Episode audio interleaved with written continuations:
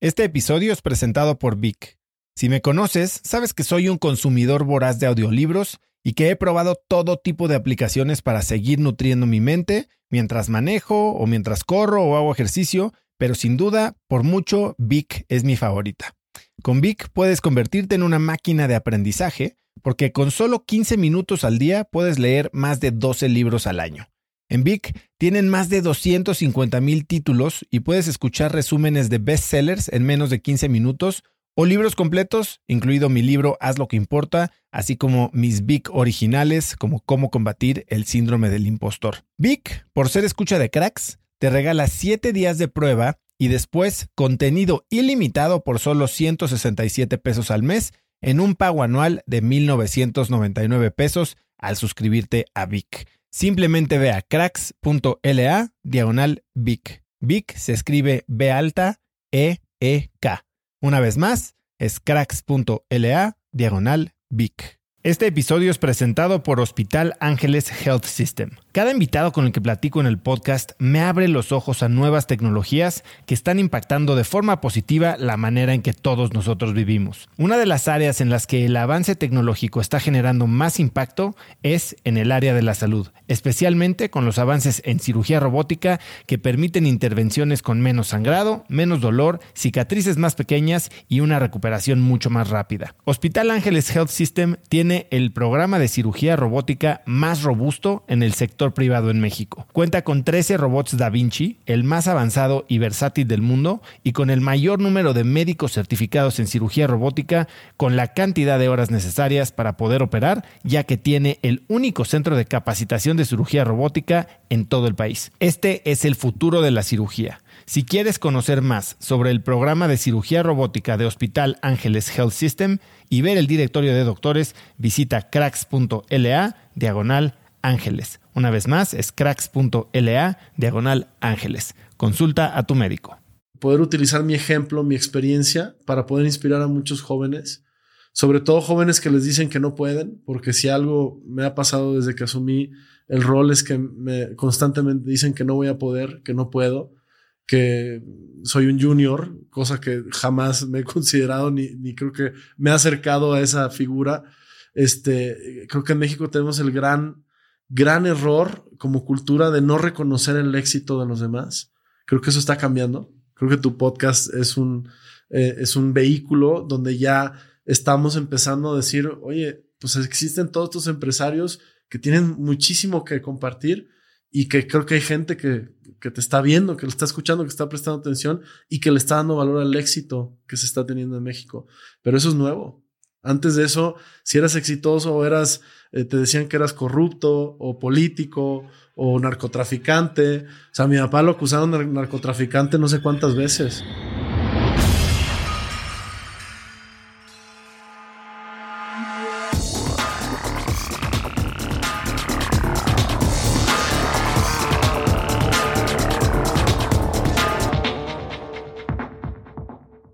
Hola y bienvenidos a un nuevo episodio de Cracks Podcast.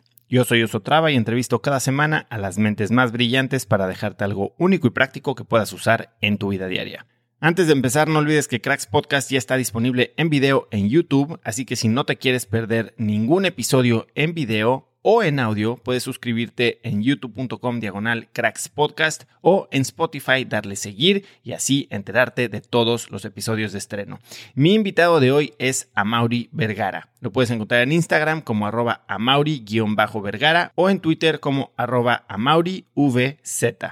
Amauri es presidente y director general del grupo OmniLife Chivas y trabaja junto al Consejo de Administración para consolidar la institucionalización del grupo fundado por sus padres en 1991.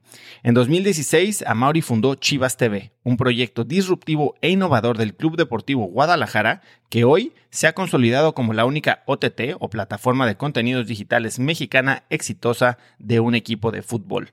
Amauri es uno de los nuevos Sharks inversionistas en la temporada 7 de Shark Tank México y es host del podcast Transmutando. Hoy Amauri y yo hablamos de desapego, de legado, de cómo lidiar con opiniones externas y de cómo hacer una empresa virtuosa. Espero que disfrutes esta muy interesante entrevista con Amauri Vergara.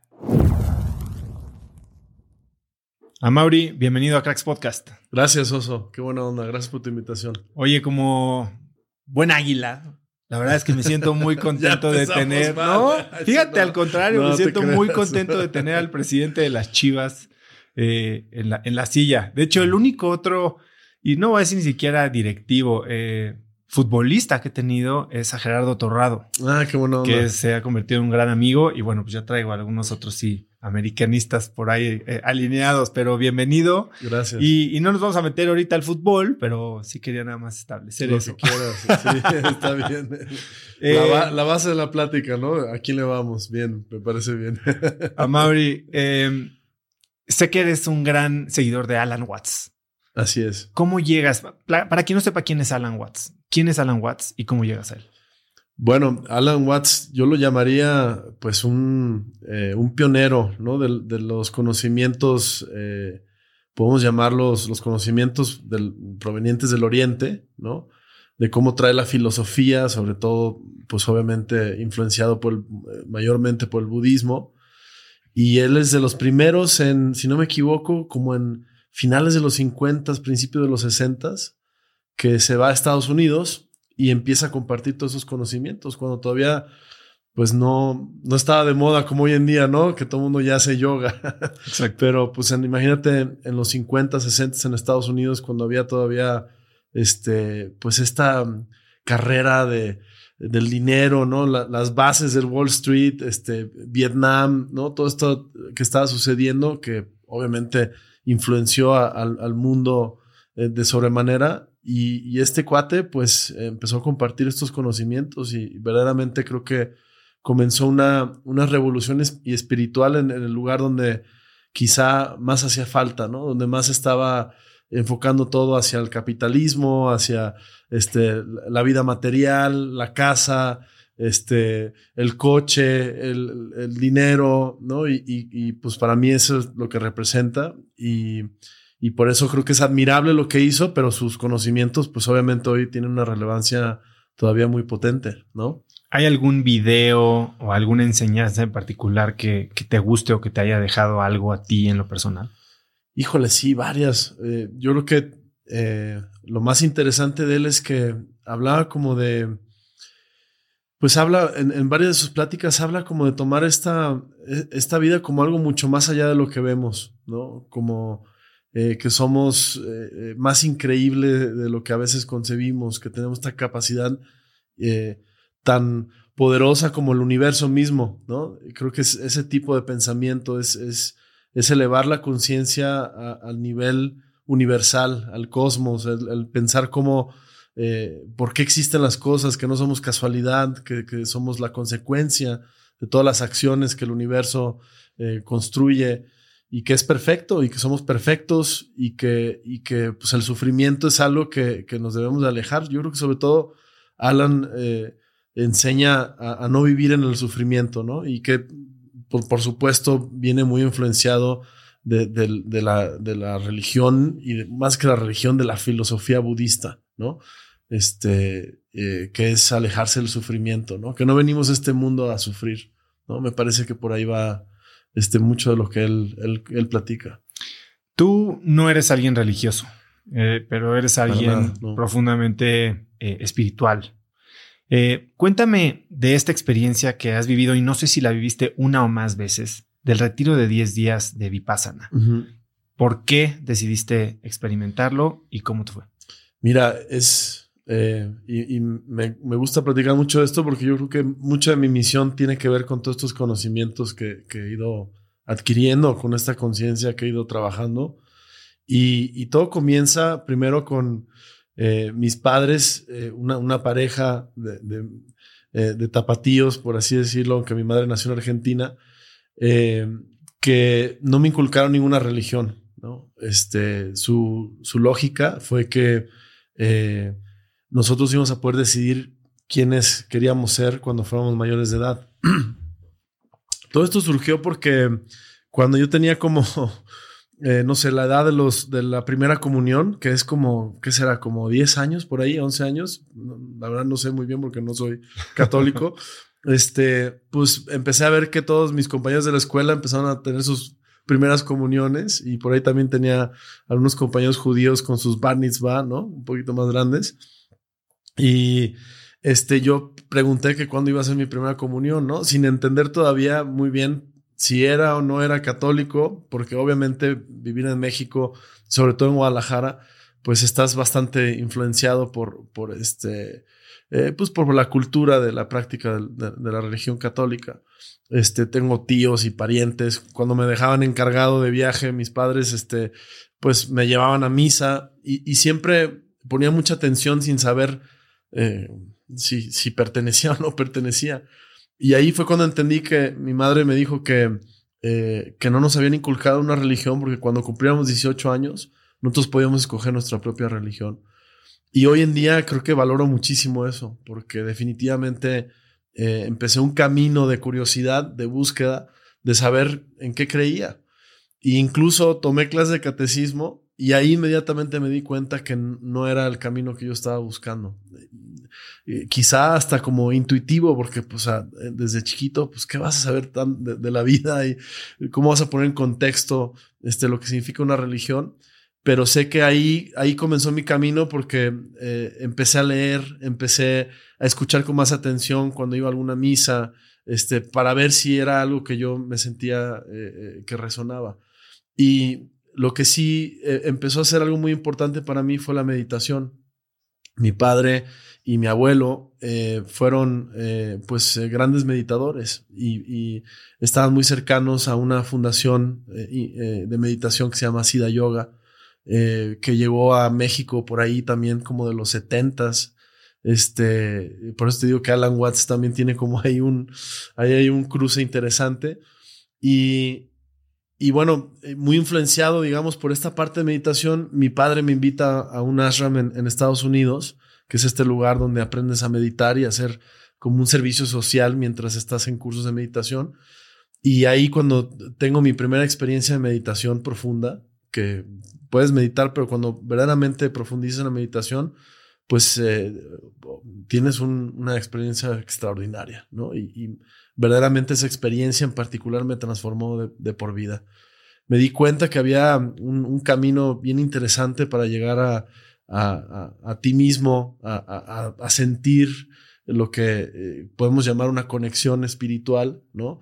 Que no había eh, presenciado en ningún otro conocimiento, ni en una clase de catecismo, ni en una misa, ¿no? Entonces me di cuenta que eh, tenía como 15, 16 años que mi camino espiritual iba, iba a ser una recolección de conocimientos y una experiencia propia, un camino propio espiritual. Y ahí te puedo decir que se detonó pues eh, muchas experiencias de diferentes tipos, ¿no? Me, metí a cursos de, diferentes fundaciones y entre ellos eh, llegué a Vipassana años después. Mi padre también este, encontró Vipassana, eh, hizo el, el, curso de 10 días de meditación que para los que no saben, eh, incluye estar 10 días en silencio, sin teléfono, sin libros, sin plumas, sin... Tampoco puedes escribir. nada en lo absoluto. O sea, básicamente es estar en, tu habitación mientras no estás meditando y el otro resto del tiempo este, en, en sesiones de meditación. No, no hay nada, no puedes ni, ¿cómo te digo? No puedes salir a caminar, no puedes. Pues, hay, hay lugares eh, eh, de la fundación de Vipassana que tienen un jardincito, entonces puedes salir a caminar y a sentarte en una banca y, ya estuvo.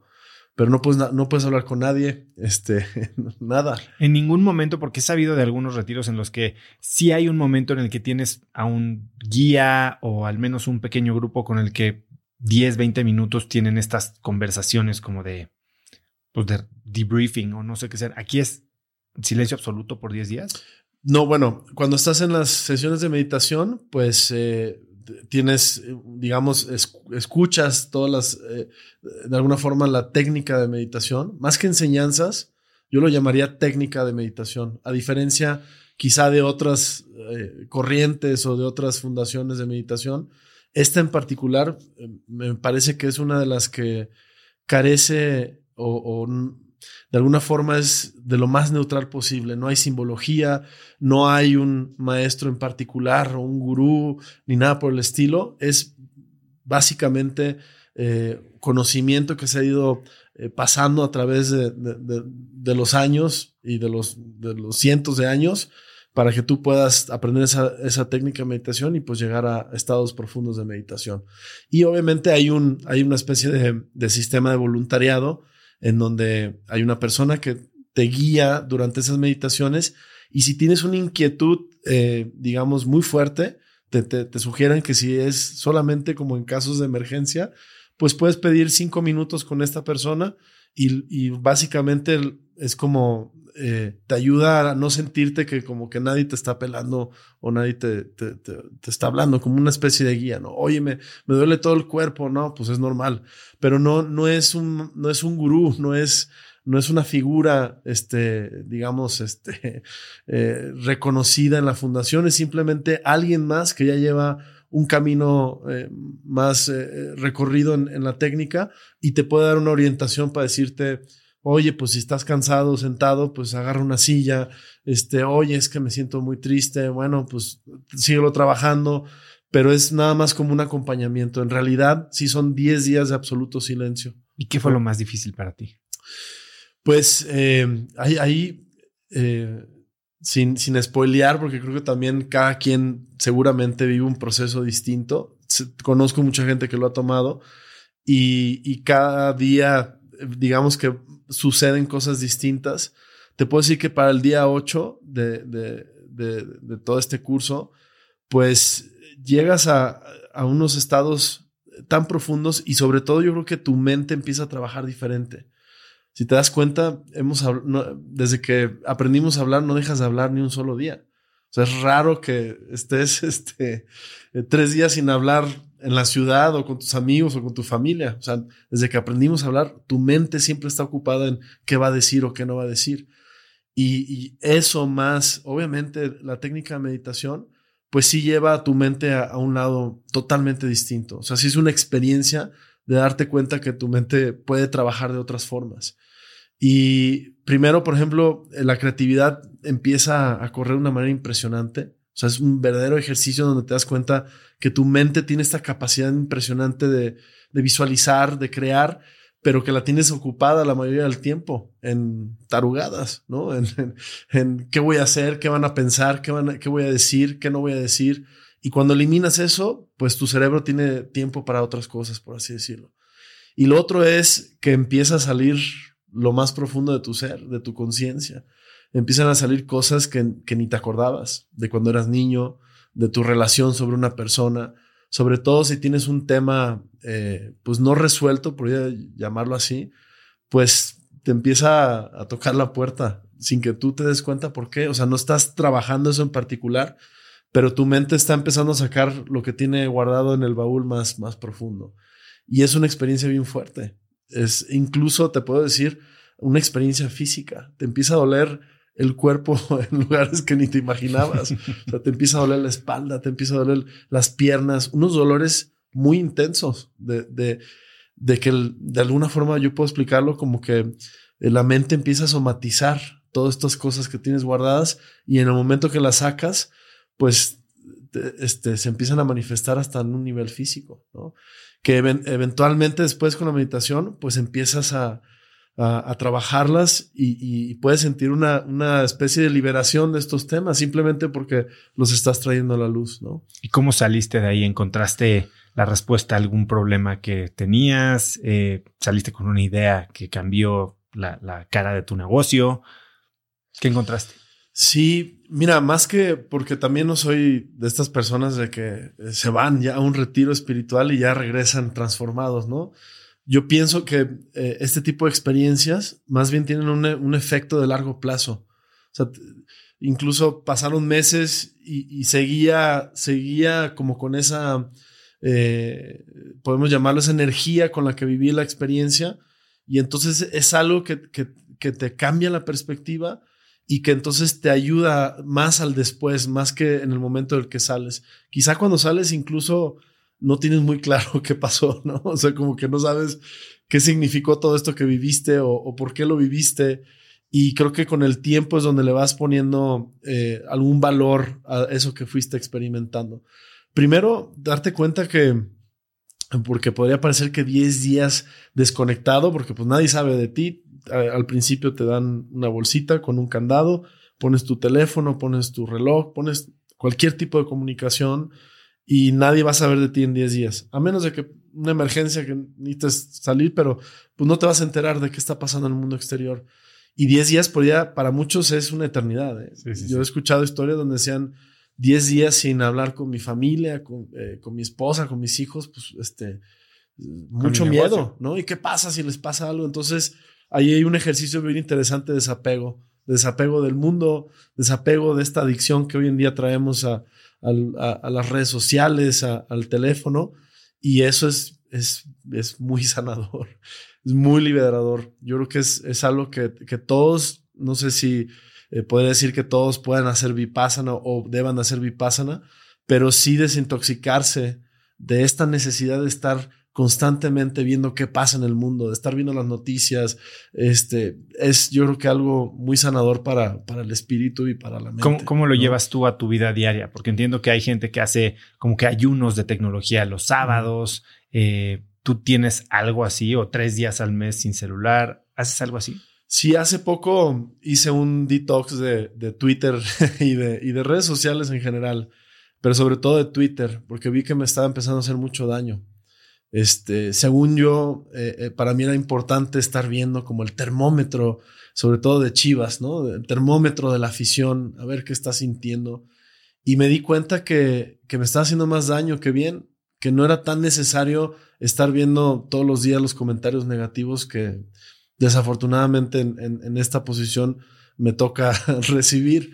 Y hice un, detox profundo donde borré todas las aplicaciones de mi teléfono de redes sociales Obviamente le pedí a mi equipo de trabajo que si había algo importante que, que debería de saber, pues que me lo hicieran saber en términos de comunicación, en términos de, de prensa, pero hice un detox completamente y, y recuperé eh, pues un poco este, este sentido de eh, que creo que es más importante estar enfocado en tus objetivos que en lo que la gente está pensando de lo que tú estás haciendo, ¿no?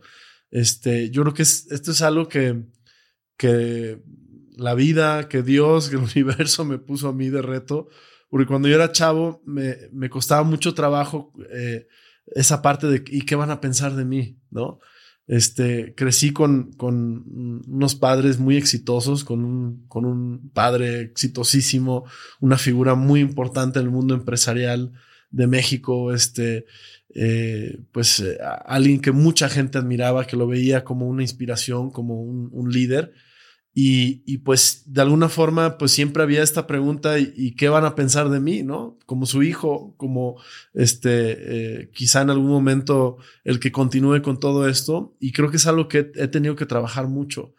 Y, y, hoy en día que ya me toca de alguna forma todos estos elementos muy fuertes de, de qué opinan de mí, de las críticas, pues pareciera ser que me pusieron todavía mucho más en, en la prueba de fuego, ¿no?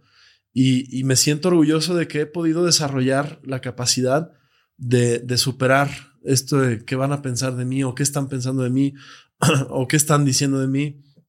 Y, para mí eso ha sido verdaderamente una transformación personal, no solamente como persona, sino también como empresario, como líder, porque definitivamente estar tan preocupado por lo que los demás piensan te quita energía, te quita enfoque, este, te distrae, te, eh, te distorsiona las decisiones que debes de tomar. Y, y me he dado cuenta que muchas de las decisiones que tienes que tomar ni siquiera debes de considerar absolutamente a nadie. Tienes que verdaderamente eh, revisar el por qué estás haciendo las cosas y desde ese lugar este, tomar la decisión como líder y, ver, ver el resultado, ver el efecto. Te podrás equivocar o la rompes, pero, pero tiene que ser tuyo, porque si no, este, ¿para qué haces las cosas? ¿Para quién las estás haciendo? ¿Por qué las estás haciendo? ¿no? Y, son el tipo de preguntas que me hago constantemente en, todo lo que hago. ¿no? Regresando al tema de Vipassana y el no tomar decisiones regresando al retiro, como mucha gente lo hace, me suena mucho a lo que pasa en Burning Man, que no sé si has alguna vez ido. No he estado, no he pues, ido. Si, si tienes la más mínima inquietud, hazlo, porque sí es algo muy diferente. Lo sé. Tengo muchos amigos que lo han hecho y, he estado a punto de ir, pero desafortunadamente se me ha cebado un par de veces. Pues te dicen, y casi casi que en el instructivo, te dicen, ve, haz todo lo que tienes que hacer y regresa. Y no tomes por un mes una sola decisión, porque mucha gente regresa transformada por la experiencia, por las experiencias psicodélicas o de expansión mental que viven ahí, por el simple entorno que es algo que nunca vas a volver a vivir en tu vida y, y, te hace creer que estás listo para tomar una decisión que a veces cambia tu vida, ¿no? Cuando la realidad es que no estás ni de un lado ni para el otro, no tienes que eh, eh, utilizar la experiencia para regresar al centro. Sé que tú también has tenido experiencias con plantas de poder y es un poquito lo mismo que pasa. ¿Por qué decidiste experimentar con este tipo de sustancias? Primero, ¿con, qué experimentaste? Mira, eh, finalmente también toda la vida hemos estado o, he estado en una empresa de salud. OmniLife es una empresa de salud eh, son, tenemos productos, suplementos que vienen de orígenes naturales. Y mi padre era un, era un verdadero buscador de la salud, ¿no? Estaba en constante búsqueda de diferentes formas de encontrar no solamente la salud física, sino la salud emocional y la salud espiritual. Y, creo que también por eso, eh, eh, gracias a él, me, me inculcó esta, pues esta búsqueda constante también de no quedarse en un solo lugar, ¿no? De no quedarse nada más en, porque fui a Vipassana, entonces convertir a Vipassana en mi todo y, obsesionarte, porque también creo que eso hace mucho daño. Bueno, por lo menos en mi perspectiva. Sé que hay gente que necesita encontrar algo y no soltarlo, ¿no? Si es el yoga, si es este, el ayuno intermitente, si es este, pues una religión, eso me parece muy respetable. Pero en mi caso, sí creo que que somos seres que, tienen que estarse nutriendo de todo y cuando tienes una perspectiva abierta ante todo, pues creo que tienes más capacidad de expansión, ¿no? Eh, yo creo que quizá una de las realizaciones más importantes que he tenido en términos de experimentar diferentes tipos de eh, ceremonias, eh, rituales, este, experiencias, pues es darte cuenta que, que, no somos estas personas que a veces creemos, ¿no? Porque nos encanta en este mundo de, de, definirnos. definirnos, ¿no? Es que tú eres eh, director general de esto, o tú, o, por ejemplo, si lo ves en la forma en la que eh, de repente me catalogan en la prensa de fútbol, es eh, constantemente me están tratando de encajonar algo que, que soy mucho más que eso, ¿no? O todos somos mucho más que eso. Yo siento que, que ni siquiera somos lo que creemos que somos en personalidad. Decimos, es que yo soy enojón o yo soy analítico. Estoy de acuerdo. Quizá tu esencia, tu forma de, de, operar por cómo te educaron o, tu personalidad te va moldeando de cierta forma, pero eres capaz de romper completamente esos moldes. Eres capaz de mucho más. E incluso potenciar lo que ya tienes y lo que no tienes, irlo desarrollando. O sea, sí creo que tenemos esa capacidad de cambio y de transformación completamente. Sí creo que puedes dejar de ser una persona y convertirte en otra. Y con eso como base, eh, pues siempre eh, estuve y estoy en, la búsqueda de, estar experimentando diferentes cosas. Eh, me llama mucho la atención la herbolaria, porque en, en, en OmniLife tenemos muchas plantas que utilizamos. últimamente he estado investigando mucho sobre eh, eh, los hongos, la psilocibina, cómo la psilocibina está ayudando a mucha gente a salir de procesos eh, depresivos para quitarse temas de pastillas ansiolíticas, antidepresivas. Este, creo que hay, hay, un gran poder en, muchas de las plantas que ni siquiera es como que están de moda ahorita, que venimos utilizando ancestralmente desde hace mucho tiempo, ¿no? creo que también el cannabis es una, es una planta muy poderosa el CBD, que es esta parte del cannabis sin los efectos psicotrópicos, eh, está mostrando tener unos efectos impresionantes en la salud mental de las personas eh, para eh, combatir la ansiedad, para combatir este, el insomnio. Estamos ya en OmniLife desarrollando, ya lo tenemos ya prácticamente listo, nomás pues el tema regulatorio es lo que no nos permite hacer lo que nos gustaría hacer pero ya tenemos productos que tienen eh, como este magnesio para el cerebro, tiene eh, Q10 y tiene también CBD y estamos buscando tener CBD de, amplio espectro, ¿no? Entonces, para poder llegar a esa información, para poder este, encontrar estos elementos, pues eh, hay, que, hay, que, hay que experimentarlos, hay que tomarlos y en ese sentido, con ese propósito y también, pues con un propósito de estar buscando diferentes fuentes de información o diferentes formas de llegar a otros estados de conciencia. Pero lo que sí te puedo decir es que, porque creo que eh, cuando hablamos de esto hay, que ser muy responsables. Siento que también ya existe un abuso de, de estas plantas medicinales con la excusa de, este, y yo pienso que eh, a pesar de que hay plantas que te pueden ayudar a llegar a estados de conciencia alterados, que es como normalmente se le conoce, creo que lo, lo que más me, me ha hecho trascender eh, a nivel conciencia ha sido eh, las meditaciones profundas. No hay nada como, como una buena técnica de meditación profunda para verdaderamente encontrar la información que estás buscando. Y eso yo creo que es lo que primero que recomendaría, ¿no? Este, pero sí, sí he hecho, sí he hecho varios eh, tipos de, de, plantas de poder, como le llaman, este, la gente que, que, en, las En uno de los primeros episodios de Cracks entrevisté a Paola Ambrosi, que estudió con Stan Groff, eh, muy metida en el tema de ceremonias, psicodélicos, terapias asistidas. Y después de una plática de dos horas le dije, bueno, ¿cuál es la buena, no? ¿Cuál es, con cuál te quedas después de todo esto que acabamos de platicar? Y me dijo, con la meditación. Totalmente. Qué bueno. sí, definitivamente. Este, también, por ejemplo, creo que la ayahuasca es una, es una medicina, este, bien interesante. Y, pero repito, creo que hay que ser muy responsables de cómo compartir esta información.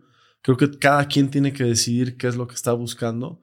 Eh, pero definitivamente si hay algo que sin duda yo siempre eh, recomiendo y, y de alguna forma este, promuevo es la meditación ante otra, cualquier otra cosa. Oye, Mauri, cuando has experimentado este tipo de rituales o experiencias, ¿cómo piensas de ello? Sé que lo estás haciendo tal vez de una forma medio exploratoria científica, tal vez también exploratoria personal terapéutica, pero te has acercado, hablemos de ayahuasca, has, hecho ceremonias de ayahuasca. Yo nunca he hecho ceremonias de ayahuasca, pero sé que hay gente que se va aquí a la colonia Condesa y se toma su té y al rato está en el antro, y hay gente que se va al Valle Sagrado en Perú una semana, ¿no?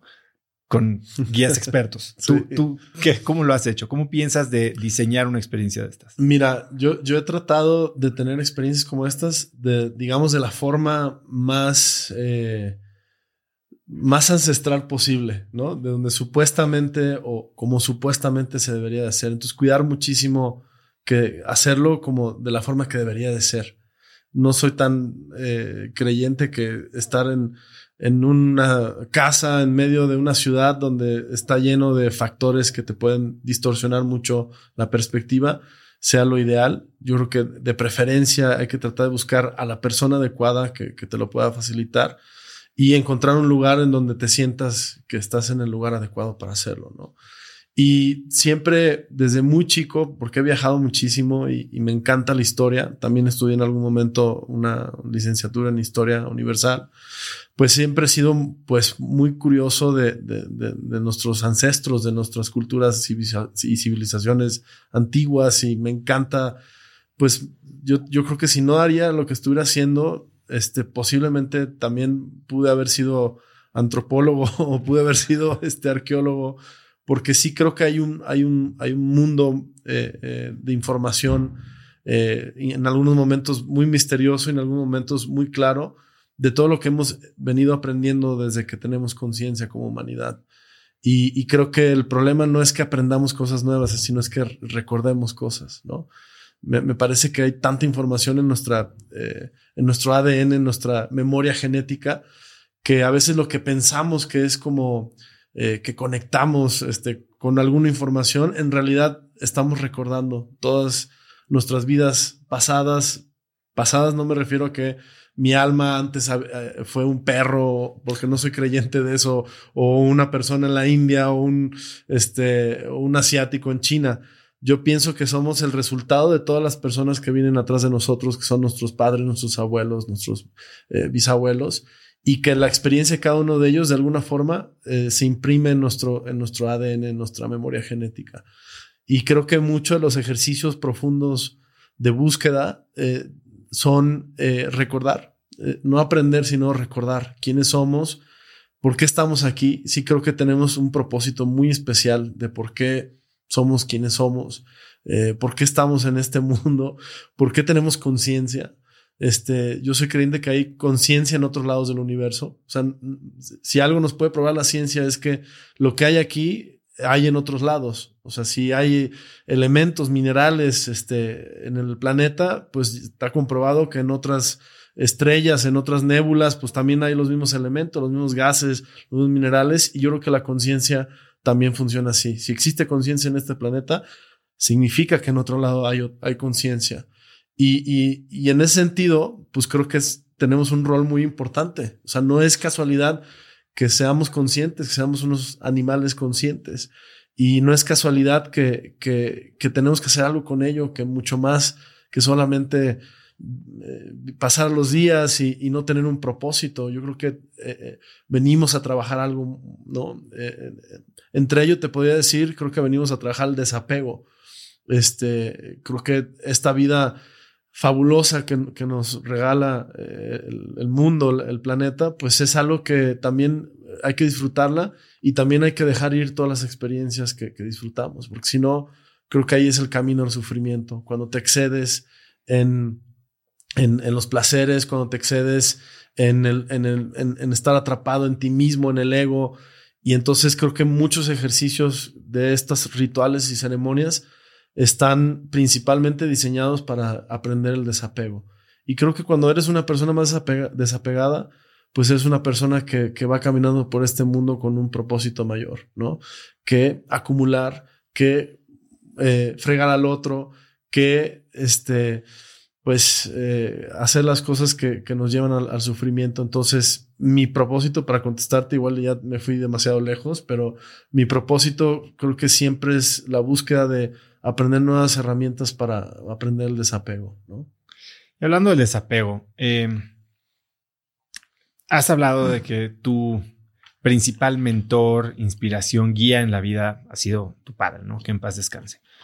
Y también has dicho que él no te enseñaba, que él te demostraba. Háblame un poco de eso. Sí, mi, padre era un hombre que tenía una forma muy particular de, dar lecciones.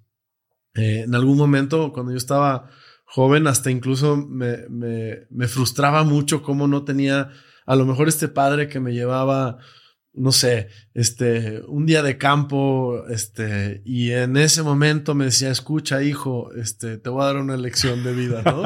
este, nunca tuve momentos así, ¿no? En donde él se ponía como en este rol de, hijo, te voy a enseñar algo, o te voy a decir algo que te va a servir toda la vida. No era ese tipo de, de, de líder, no era ese tipo de... Él primero creo que predicaba con el ejemplo y, cada vez voy entendiendo todavía con mucho más profundidad eh, por qué hacía las cosas que hacía y cómo sin yo darme cuenta aprendía de ese ejemplo, ¿no? Y, otras formas era eh, como poniéndome un poco a prueba, ¿no? Este, sin que yo me diera cuenta que, me estaba poniendo a prueba a mí mismo. Eh, te voy a poner un, ejemplo. En algún momento mi padre este, tuvo un accidente en, en una motocicleta este, le encantaban las motos, nos encantan las motos. Y, pues sí se lastimó bastante el, brazo y, los dedos de la mano.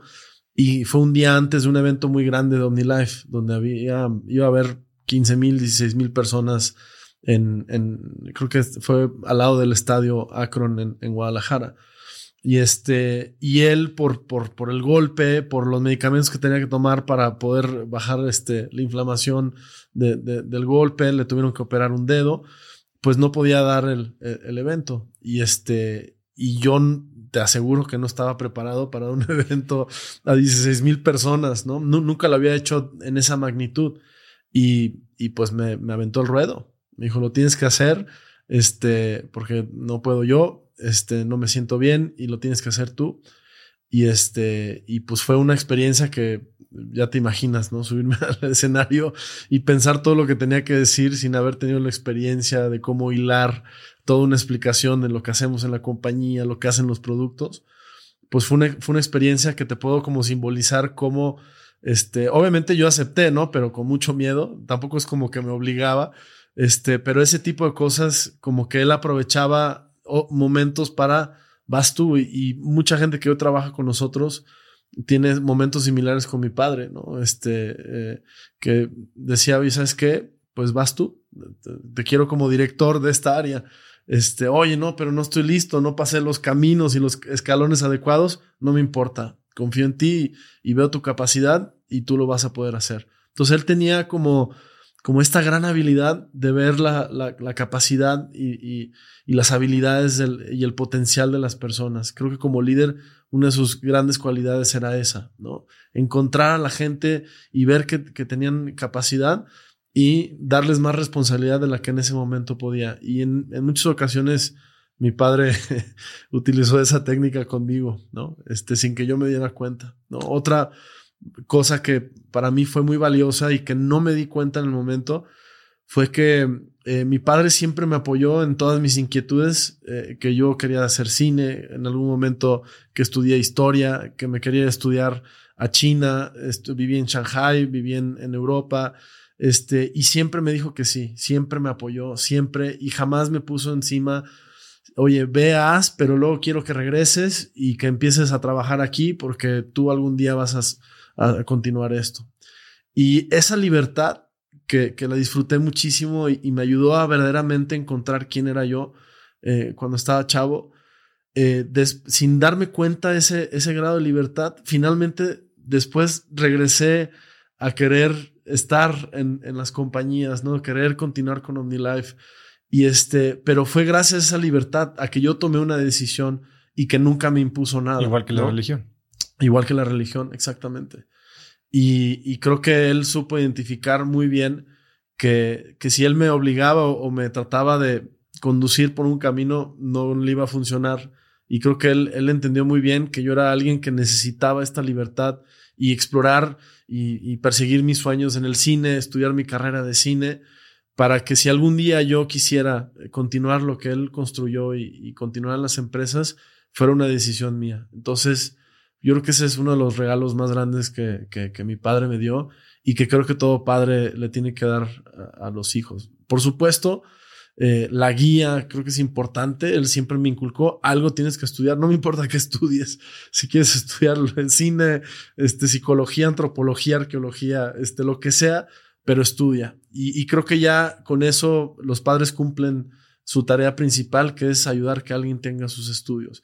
Y ya de ahí en más, creo que cada ser es individual y que cada quien tiene que tomar una decisión de, dónde quiere estar y qué quiere hacer con su vida.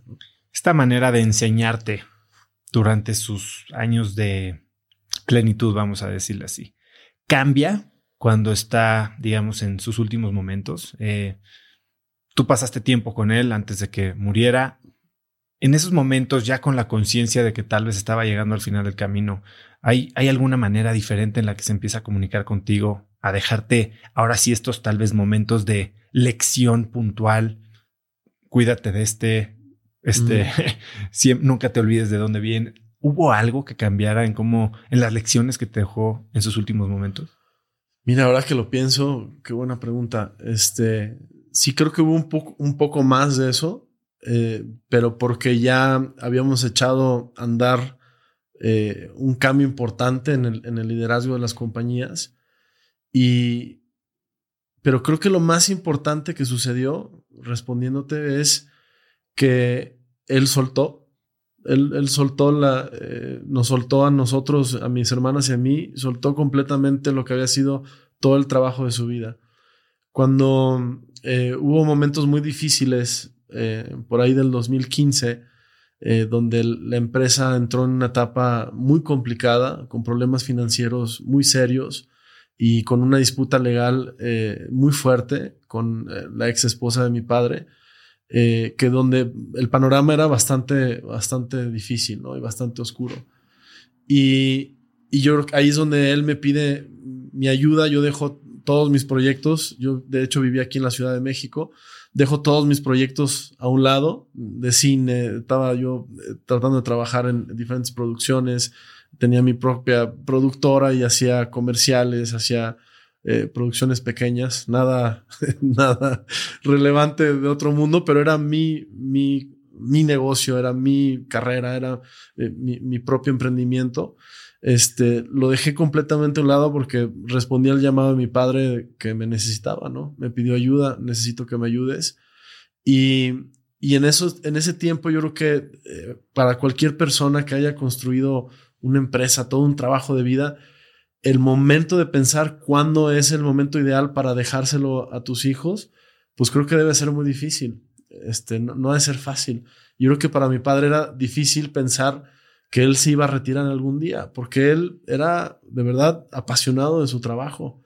Eh, le encantaba lo que hacía. Eh, OmniLife y, Chivas era, era para él lo más importante, ¿no? Obviamente su familia, pero él, él no se veía eh, retirándose, yéndose a una casa en la playa sin hacer nada. O sea, él, era un hombre de trabajo, trabajaba todos los días.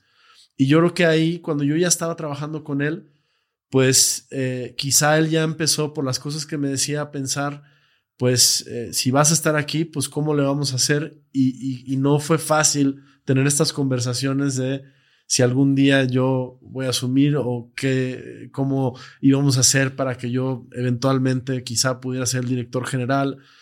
Pero cuando ya se acercan los últimos momentos de la vida de mi padre, creo que el ejercicio más importante de él fue decir, ya hasta, hasta aquí llegó. Él se dio cuenta que que era muy posible que su vida eh, había llegado al final.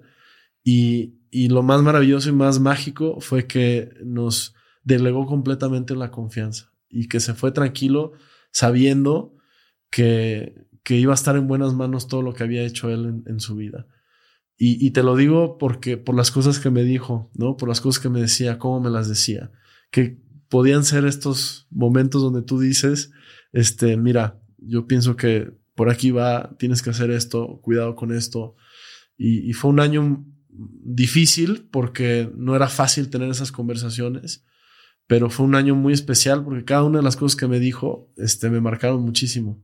Me, marcaron mucho, pero sobre todo lo que más me marcó es saber que alguien tan exitoso y tan eh, visionario y, tan importante en el mundo empresarial me estaba dando el voto de confianza que él, me dijo, estás, listo.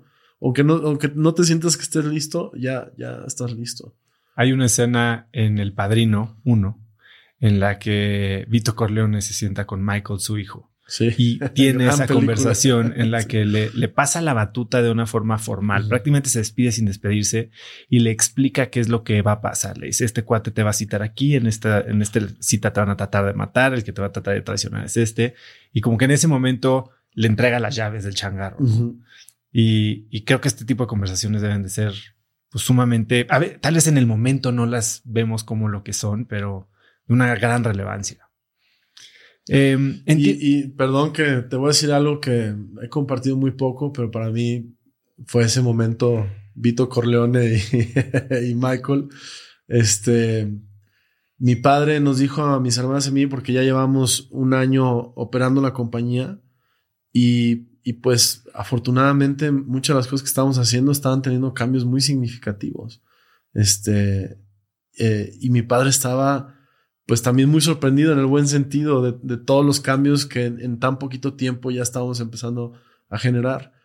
Y algo que para mí es muy, muy significativo es que él en, este momento quizá de, pues de vulnerabilidad, de, humildad, de, ver que ya había sucedido esa sucesión con nosotros, eh, nos había dicho que, nos dijo que tenía más valor el rescatar una compañía que estaba al borde del precipicio que haber empezado desde cero. Y no sé si yo estoy tan de acuerdo con él porque yo sigo pensando que empezar OmniLife y, y lo que después fue Chivas desde cero me parece pues una pues un, logro que no sé si yo lo podría hacer, empezar algo así de grande desde cero. Y, mi admiración viene principalmente de eso, ¿no? De cómo él se abrió camino por la vida y cómo desde si nadie le dio nada, mis padres comenzaron esta gran empresa maravillosa. Entonces, no estoy tan de acuerdo, pero el hecho de que no lo haya dicho, para mí es quizá el espaldarazo más, más importante que pude haber recibido. Que él nos haya reconocido en el momento lo difícil que estaba haciendo rescatar la compañía, salir de los problemas en los que veníamos y este y habernoslo dicho con de esa forma, haber comparado el empezar desde cero con rescatar la compañía y decirnos que era más difícil rescatar una compañía que empezar desde cero, para mí es yo creo que de los tesoros más grandes de las cosas que me dijo mi papá en toda la vida. Cuando entras y asumes la dirección general, tienes 30 años y ciertamente una empresa tan grande probablemente había muchos intereses, eh, además del tema legal que estás mencionando. ¿Cómo lidiaste con la presión? ¿Cómo tú venías de estudiar cine, de estudiar historia? ¿Sentías que tenías las herramientas técnicas, académicas para manejar este barco y para, para realizar la misión que te estaban encomendando? Bueno, eh, no, necesariamente venía de, cine y de. porque ya tenía un par de años trabajando con mi padre, ¿no? Eh, desarrollé un proyecto en OmniLife para, para los jóvenes de OmniLife que se llama Fuerza, con mucho éxito. Y ya me empecé también a involucrar en temas de gestión de, Chivas, sobre todo acompañar mucho a mi padre en la toma de decisiones, ¿no? este, acompañarlo a las entrevistas con los entrenadores, con los este, directores deportivos. Entonces, de alguna forma ya traía un cierto ritmo. Obviamente nada como del 0 al 100 este, eh, operar eh, pues todas las empresas. En un principio, ahorita que me preguntas, ¿Cómo lidiaste con la presión? Yo creo que mi respuesta así honesta es no sé. No sé si te puedo decir que fue muy difícil. Sí hubo momentos en donde yo sí creía que, que no lo íbamos a lograr. O sea, que no tenía yo esas capacidades, porque incluso hubo gente eh, antes que yo eh, que venía de eh, ser gestor de, de grandes empresas que no sabían cómo lo iban a solucionar. O sea, gente con experiencia, gente con estudios, con probada experiencia en, el mundo de la gestión empresarial, no estaba sabiendo cómo resolver los problemas que traíamos.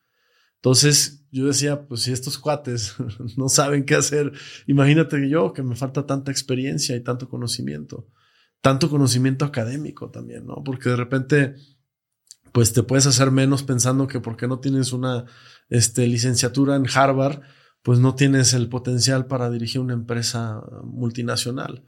Y por supuesto que hubo momentos donde, donde pensé eso, ¿no? Donde incluso hasta me enojé un poco decir, eh, ¿por qué me dio tanta libertad mi jefe, no? Me hubiera dicho, oye, este chamaco, te friegas y te vas a estudiar esta carrera y me importa madre si es quieres que hace rato que lo decías, yo pensaba en eso, porque es una conversación que tuve con amigos justo la semana pasada a nosotros nos educaron de una manera y nosotros estamos educando a nuestros hijos de, tal vez de la manera que nos hubiera gustado ser educados, ¿no? Y decimos, dales libertad, pero tal vez al rato te reclaman no haberles dado tanta libertad.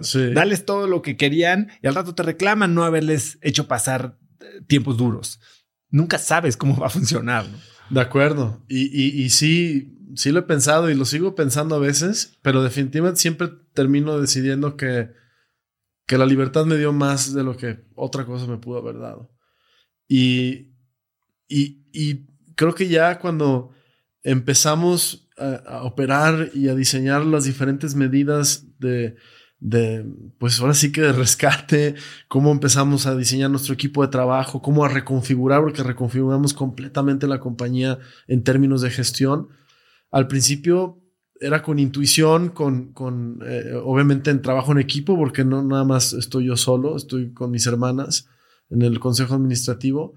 Y yo creo que cuando empezamos a ver los resultados de todo esto que estamos haciendo, en el buen sentido, los resultados positivos, ahí se eliminó por completo la idea de que a lo mejor no tenía lo suficiente para hacer lo que, lo que estaba haciendo. O sea, fue un momento bien importante porque me di cuenta que sí, que sí podía y que además sabía más de lo que yo creía. O sea, haber estado, eh, porque cuando mis padres empezaron, yo estuve ahí de niño y haber estado en todo este recorrido, toda esta historia de vida en donde estuve presente sin estar de alguna forma con eh, un cuaderno apuntando los aspectos este, eh, de gestión o de estructura organizacional, pero haber estado tan cercano a mis padres en la construcción y cercano a mi padre en tantas cosas, que me di cuenta que sabía más de lo que yo creía. Y, cuando te das cuenta de eso, pues obviamente te sientes eh, con mucho más seguridad, con más certeza y, darte cuenta que una carrera no, solo, no te va a dar eh, eh, este, lo que la experiencia. Lo que la experiencia te da. O sea, yo, yo me sentí como si yo ya hubiera tenido una carrera de administración de empresas en, en, seis meses, ¿no? Este, pero sobre todo, además, las ganas de, de aprender y de lo que no sabíamos, reconocer que no sabíamos y que no lo explicaran. Y, creo que eso es mucho más valioso que a lo mejor pensar que un título te va a dar este, todo el conocimiento que necesitas para gestionar. Yo creo que se necesitan otras cosas completamente distintas. ¿Cuál crees que fue la acción más importante o de mayor impacto que tomaste en esos primeros momentos de autoridad, vamos a decir? Definitivamente eh, la parte de limpieza de las personas con las que no confiábamos. Había mucha gente que no, no, no era de confiar este, y haber tomado la decisión eh, sin quizá tener todos los elementos, pero de pura intuición, tener esta desconfianza y, tomar y decir, se va esta persona y ya veremos qué hacemos para nosotros asumirlo, aunque no seamos nosotros los expertos en el tema. O sea, si el director financiero de la compañía, este, pues nunca mi conocimiento va a ser el mismo que alguien que lleva toda la vida dedicándose al conocimiento financiero. Yo puedo, por supuesto, saber mucho, pero alguien que tiene varias carreras, maestrías y haber tomado la decisión de decir, nos quedamos sin director financiero, no importa, porque es más importante tener confianza y saber que tenemos a alguien de confianza que, que no tener a nadie este, eh, pues esos creo que fueron las decisiones más difíciles, ¿no? Y en, varias áreas y en varias compañías tuvimos que hacer eso. En esos momentos había alguien que fungía como tu consejero, algún mentor que te acompañó en esos momentos en las decisiones difíciles, más allá del consejo que forman tú y tus hermanas. No, no específicamente. No, justamente también como por el tema de desconfianza y por tantos problemas de los que veníamos, pues sí nos sentíamos como en un entorno muy adverso en donde no podíamos confiar en cualquier persona como para estar dándole toda la información. Pero además sentíamos que lo teníamos que hacer nosotros. Entonces también estar buscando a alguien para estarle preguntando ¿y, qué tengo que hacer? Pues es de alguna forma evadir lo que eventualmente te va a caer, ¿no? que es tomar las decisiones más importantes. Eh, lo que sí te voy a decir es que sí encontramos un, un grupo de personas que nos ayudaron a, entender cómo podíamos trabajar mejor en equipo mis hermanas y yo. Cuáles eran las habilidades de cada uno, cuáles cualidades tenía cada uno y cómo podíamos nosotros dividirnos las responsabilidades eh, de manera inteligente para que pudiéramos tener un orden desde un principio a la hora de asumir todas estas responsabilidades.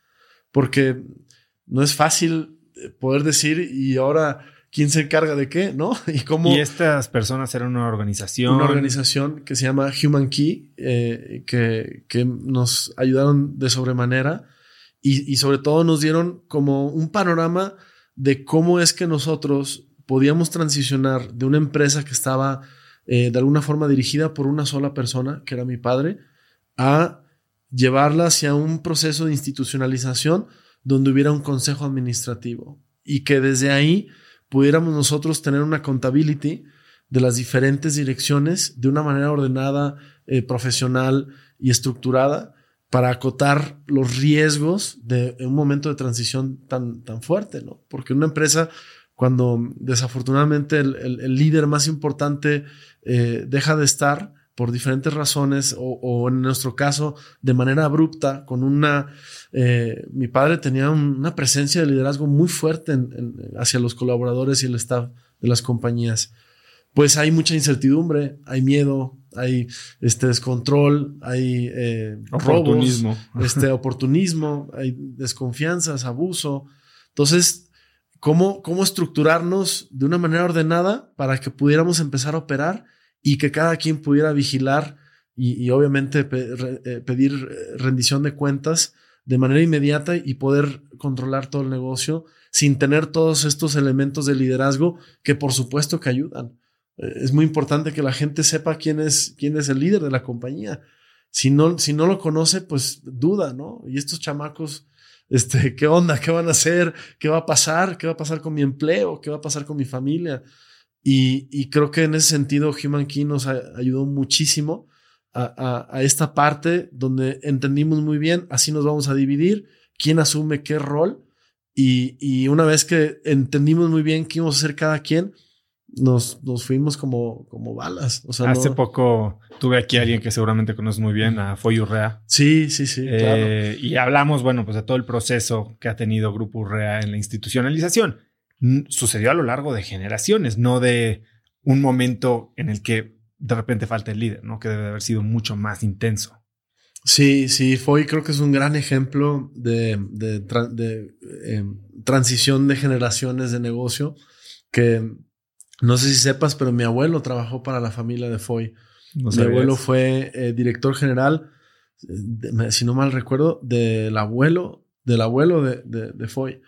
Este, y mi abuelo sale de la compañía de, Urrea eh, cuando los hijos empiezan ya a asumir justamente esta transición. Se da de una manera orgánica, este, bien transicionada y, mi abuelo de una forma pues renuncia y, da paso a que los hijos del dueño pudieran este, asumir esta, esta nueva rol que él, fungía, ¿no? Entonces, sí, fue creo que es un gran ejemplo de cómo una empresa ha ido transicionando de generación en generación de manera ordenada y, cómo lo han hecho muy bien. Es una familia en Guadalajara muy respetada por eso, ¿no? Y muy exitosa también. Mauri, otro rol que tomas es un rol de mucho más perfil, de mucho más, tal vez vamos a decirle, política. Eh, no, no, sé si de tamaño en términos empresarial como lo es OmniLife, pero es la de la el de la presidencia de Chivas. ¿Cuál crees que, cuando llegas al equipo, ¿cómo, cómo visualizas tu rol en torno a la institución que es Chivas en México? Em, qué interesante pregunta. Mira, como te platiqué, yo empecé ya a, estar dentro de la gestión directiva, por así decirlo, sin tener un, rol en específico, aunque me tuve que encargar de todo el desarrollo de Chivas TV. Sí, quiero que, hablemos de eso después.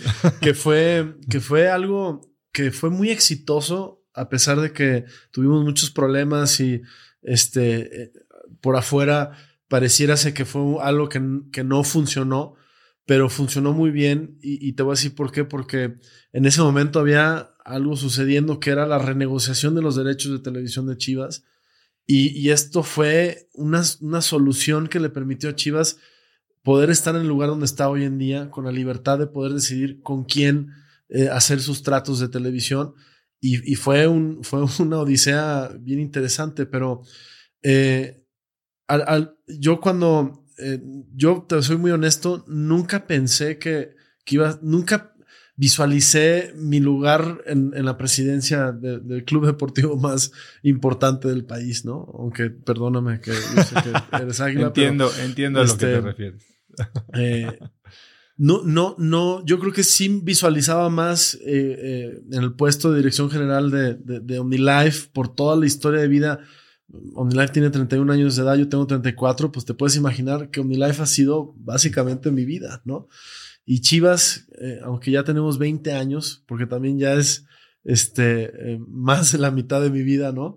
Este, en Chivas, eh, siempre lo vi como un puesto bien complicado, bien difícil, que no sabía si yo en algún momento lo iba a poder hacer de la misma forma que lo hacía mi padre. Para mí era así como, este, solo, solo él lo puede hacer, ¿no? De la forma que lo está haciendo. Eh, pero eh, he ido aprendiendo, esto ha sido un proceso, o sea, para poderte responder así específicamente, he ido entendiendo no solamente cuál es eh, mi rol ante la continuación de el primer dueño de Chivas en mucho tiempo, porque acuérdense que Chivas era una asociación civil, pasa a ser de mi padre como único dueño, y, me tocó un rol difícil porque esa transición para la afición creo que es bastante complicada de entender, ¿no? Cómo el que compró las chivas hizo este, esta hazaña de, de cambiarlo de AC y convertirlo a SA. Y luego después de 20 años viene el hijo y quién es el hijo y por qué él tiene el derecho de, de, llevar este equipo tan importante. Y entiendo, he entendido ese, ese, esa parte que, que no es fácil pero también creo que lo que he tenido que aprender a, pensar desde mi lugar es que no se trata sobre mí. O sea, me, he tenido que extrapolar muchísimo en entender que no me puede ganar el ego en este lugar, que no se trata sobre quién soy yo, ni, ni, ni, ni si tengo esto no tengo esto. Obviamente, de tener lo mejor posible para gestionar Chivas, pero lo más importante es el club. Lo más importante es la tradición del club. Lo más importante es lo que la, la afición siente por su equipo.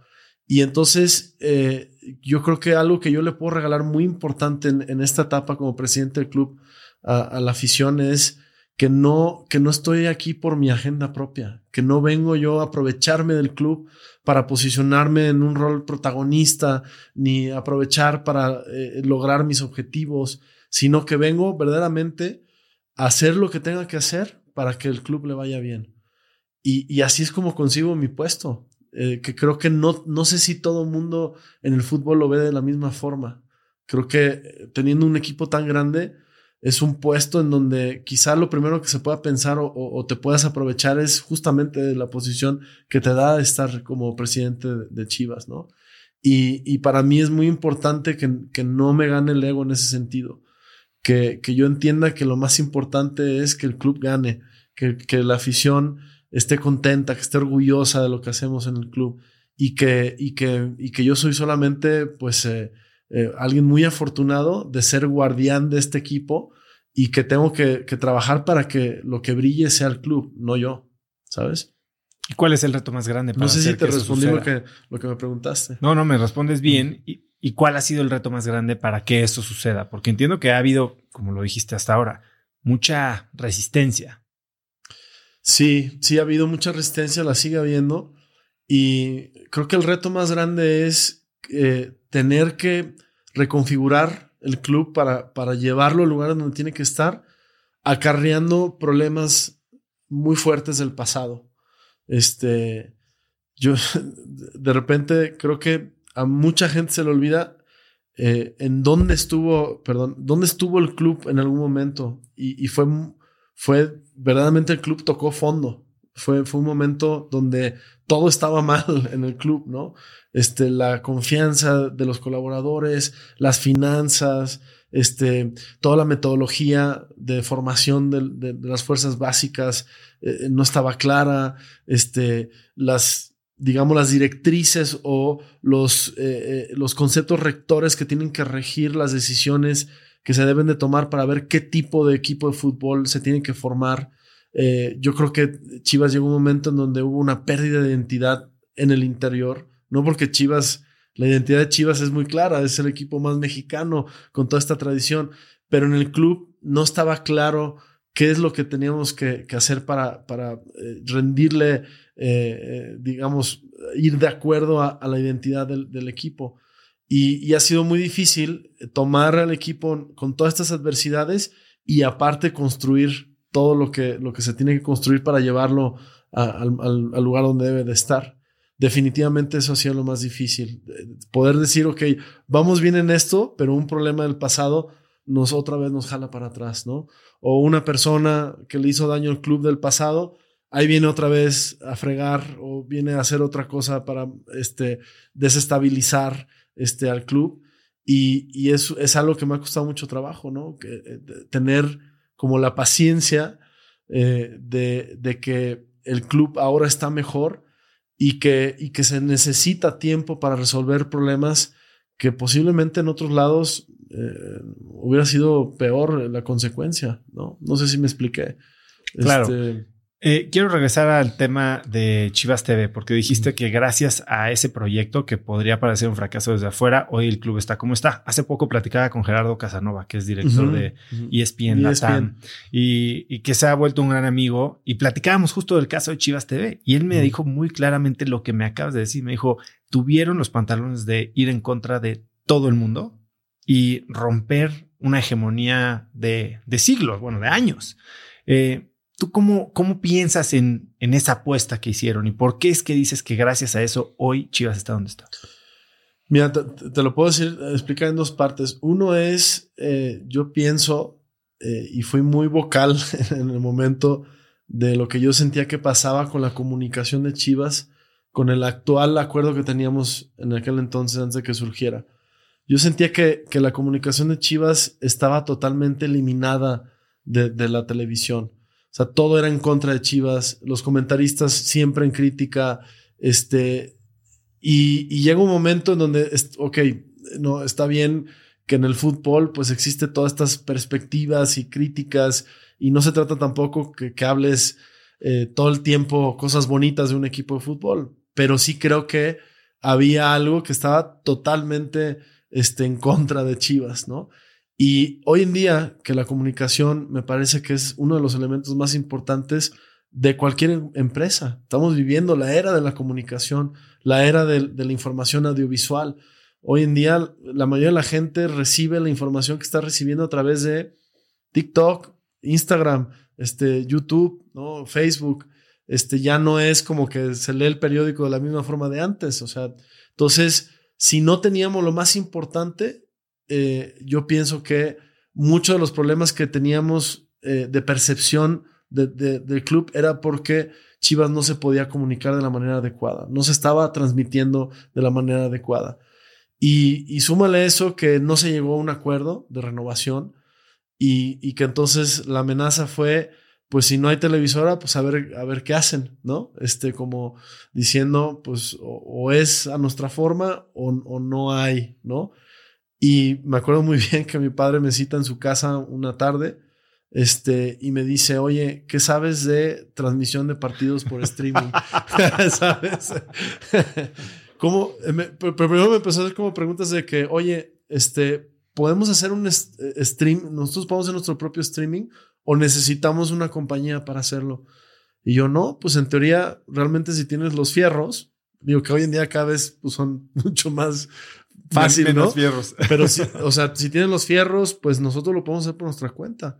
Ah, y, entonces montaríamos una página y, este, y pondríamos ahí la pantalla con, con, el partido. Y le digo, sí, básicamente pues es montar una página propia, poner alguna especie de, filtro de, ingreso, de hacer tu cuenta y ya este, ponemos este, el video en BEM en, en la página, ¿no? Ah, ok. Oye, ¿y cómo ves este, ¿te lanzarías, te aventarías el tiro de hacer, este, hacer las transmisiones de Chivas para el próximo torneo? Y yo, a ver, a ver, espérame, espérame tantito. ¿Cómo? ¿Cómo? Me dice, pues parece ser que no estamos llegando a un acuerdo con la televisora y este, y pues tenemos que hacer algo, porque si no, no vamos a tener donde transmitir los partidos. Le dije, pues, híjoles, es que una cosa es hacer un streaming donde se conectan 100 personas o, o 1000 y otra cosa es, pues, este, transmitir para millones de personas en un país. Hay, hay, hay cosas que no sé, pero, pero si lo tenemos que hacer, más que que me aviento el tiro es, lo tenemos que hacer, lo hacemos. Pues lo tenemos que hacer. Pues vamos haciéndolo. Y le dije, además vamos haciéndolo a nuestra forma, porque ya no es, ya no podemos estar en un lugar en donde no nos quieren, en donde hablan tan mal de nosotros. Entonces, creo que hay una gran oportunidad para recuperar nuestra comunicación nuestra narrativa. y nuestra narrativa y este y poderle ofrecer al aficionado pues algo que realmente lo haga sentir este disfrutar de, de, de, dónde está viendo a su equipo de sus amores no y así así fue la reunión eh, para este construir Chivas TV y eso fue 42 días antes de que arrancara el torneo Armaron Chivas TV en un mes y medio. Armamos Chivas TV en 42 días antes de que comenzara con Chivas Monterrey en, en, en el 2017, creo que fue en el 2017. Y pues la neta es que sí creo que para el tiempo que tuvimos hicimos una proeza, o sea, sí fue muy difícil y, y por eso también no estábamos listos para la cantidad de tráfico que se necesitaba para transmitir el primer partido y, la realidad es que nadie sabía cómo este, transmitir eh, un partido con tanta cantidad de tráfico. Este, no, estaba listo ni siquiera las compañías, porque habíamos contratado una compañía que se llama Uyala. Uyala de Correcto. Y que pues eran, son, son, en aquel entonces, no sé si siguen siéndolo, pero son monstruos de, la industria del streaming. Ellos les dan servicio, me acuerdo en aquel entonces a Vimeo, a CNN, o sea, estamos hablando de, de, una, de una compañía grande en el mundo y con conocimiento. Y aún así, había mucha incertidumbre de que qué iba a pasar cuando se trataban de conectar, no sé, más de 200 mil personas al mismo tiempo en un horario específico, ¿no? Este, y, bueno, eso. ¿Cómo fue, ese primer día, ese primer partido? Fue muy duro. Yo me sentía, hasta creo que traía como una gorra verde militar, porque me sentía como en la guerra. ¿Sabes? Este, no sabíamos qué iba a pasar y, incluso había una amenaza de, de como de tratar de, tumbarnos la página, porque veníamos viendo ataques M2 a la página desde unos días anteriores.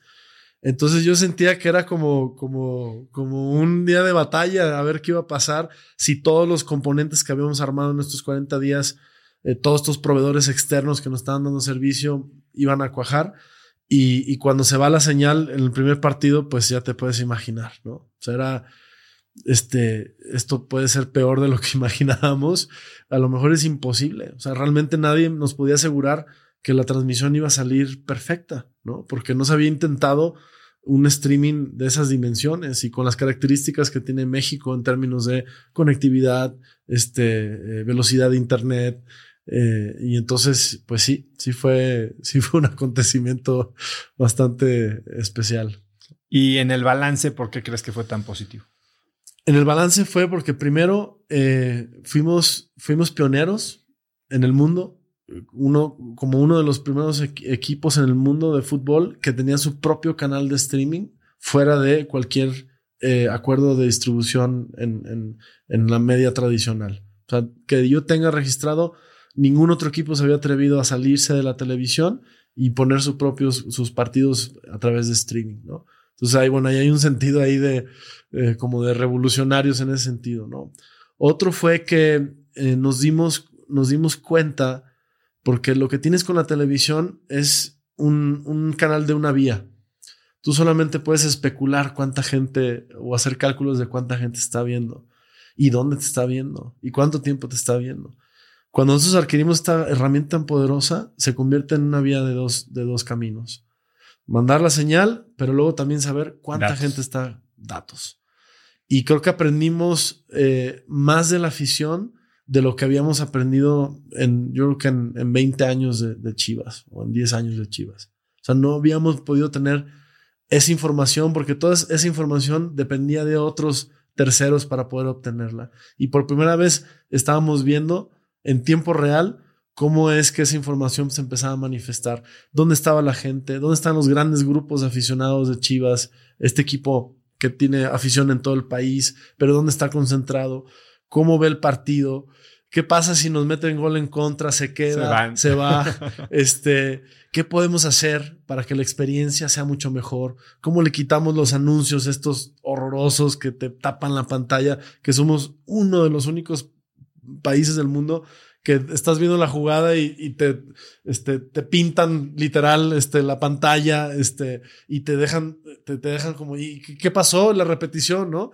Este, entonces, ¿qué, qué, nos sentíamos como que estábamos innovando. ¿Qué, podemos hacer? Ni siquiera innovando, copiando cosas de otros lados que, que sabemos que funcionan, donde el, el, espectador del deporte pues puede obtener una mejor experiencia. En algún momento, por ejemplo, hemos llegado a pensar que podemos conectar eh, estos aparatitos que se le pone al jugador para medir su ritmo cardíaco y, y, el GPS para medir.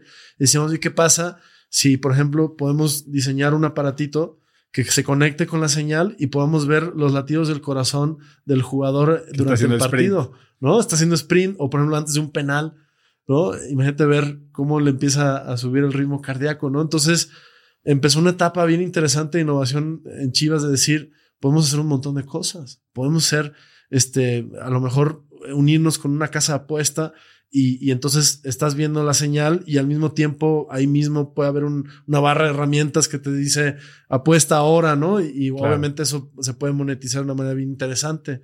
Este, entonces te puedo decir que hubo pues un, un, eh, un resurgimiento de innovación en muchos sentidos de lo que ahora podemos hacer con lo de eSports, este, me acuerdo, tuve reuniones súper interesantes, fui a Twitch, fui a Facebook, fui a Twitter, este, como para poder decir, oye, ellos también tienen inquietud de transmitir este, eh, eh, eh, deportes a través de las redes sociales y básicamente sería plug and play. O sea, nosotros ya tenemos la plataforma para poder decirles, este, te vendo la señal y, y, la puedes comprar y le podemos ofrecer al aficionado más este, opciones de, de cómo ver el fútbol. Entonces, por un lado eh, también fue eso. Y por último, principalmente te diría que algo eh, que nos regaló e, esto de Chivas TV fue liberar los derechos de transmisión que estaban todos juntos en, un solo contrato. O sea, los contratos tradicionalmente en México eran todo, universal, por todo el mundo, en todos los canales. Y ahora eh, la forma en la que nosotros podemos vender nuestros derechos es territorial y por plataforma. O sea, México este, a, través de eh, eh, la televisión y México digital, Estados Unidos televisión y Estados Unidos digital. Entonces, de algo que tenías que era un solo valor, un solo activo que podías vender, pues inmediatamente ya lo convertiste en algo que lo puedes vender de muchas formas. Hoy, aunque mucha gente ni lo dice, porque también mucha gente yo creo que no quiere que lo digamos, pero somos el equipo latinoamericano con mayor distribución en el planeta. Nos ven en Chivas en más de 50 países. En más, y eso es gracias a esta nueva, eh, pues a esta nueva herramienta que eh, interiormente vimos que teníamos la capacidad. ¿Qué nos evita de venderle a Rusia los derechos de televisión de Chivas? Nada. En Rusia se transmiten en una plataforma de transmisión de partidos, se transmiten los partidos de Chivas. En África nos acaban de comprar los derechos Obviamente no estoy hablando de fortunas, este, de carretas de dinero, pero de cero a 10, pues vamos, y cada año aumentando el valor. ¿Por qué? Porque el fútbol mexicano a nivel mundial tiene un gran potencial, pero que no lo estábamos, no lo estamos, yo creo que sigo, seguimos sin tener la visión como liga, como clubes, de explotarlo más pero por lo menos en Chivas estamos haciendo el intento, estamos tocando las puertas en lugares en donde el fútbol mexicano nunca había tocado puertas, ¿no? Sí, yo he estado oyendo mucho sobre, por ejemplo, el estadio de los Raiders en Las Vegas, ¿no? Eh, que es una experiencia inmersiva con pantallas, o sea, creo que da para mucho más experiencia, tanto física como virtual. Eh, de acuerdo. al integrar tecnología a los deportes. Ahora, Mauri, tú eres, estás gestionando el legado de tu papá y ciertamente estás en el momento en el que lo empiezas a convertir tuyo. Debe de ser algo bien difícil, ¿no? Marcar esta raya en la que cómo conservo este legado, esta tradición y cómo sigo innovando, ¿no? Y respeto lo que hay, pero no me anclo a, lo que es. ¿Cómo lo estás manejando en tu mente? Ah, qué buena pregunta, Oso, porque creo que eh, parte de la clave y de lo que he leído y estudiado de por qué muchas empresas familiares no logran eh, ser exitosas en la segunda o tercera generación, creo que tiene que ver con este punto. Eh, porque es, es justo cómo no innovas sin perder y, llevarte este, de corbata, de corbata llevarte lo que se ha hecho bien durante tantos años. Creo que eh, de entrada, haber estado tan cercano a, la compañía desde su inicio, así sí fuimos una familia muy unida siempre, en donde estábamos eh, siempre en los eventos, siempre en los viajes. Eh, mi padre me llevaba de llaverito a todos lados, o sea, lo acompañé, no te puedo explicar cuántos eventos y cuántas giras. Entonces, eso también me regala algo que, que creo que es muy difícil de aprender si no, si no lo aprendiste o no lo mamaste desde que estabas chico, ¿no? Que es, pues es, es, es la mística del negocio, la esencia, qué es lo que es importante. Porque hoy en día cuando, cuando tomo decisiones, para mí es más fácil decir, no, esto no, porque esto va en contra de lo que es importante. Em, otro factor que creo que eh, también me ayuda mucho es que OmniLife y Chivas, eh, y sobre todo la gestión de mi padre, mi padre era alguien que eh, le gustaba la innovación, que constantemente estaba buscando evolucionar y que muchas veces cometió errores de evolucionar demasiado y llevarse de corbata algunas cosas que funcionaban bien, pero luego se daba cuenta y las regresaba.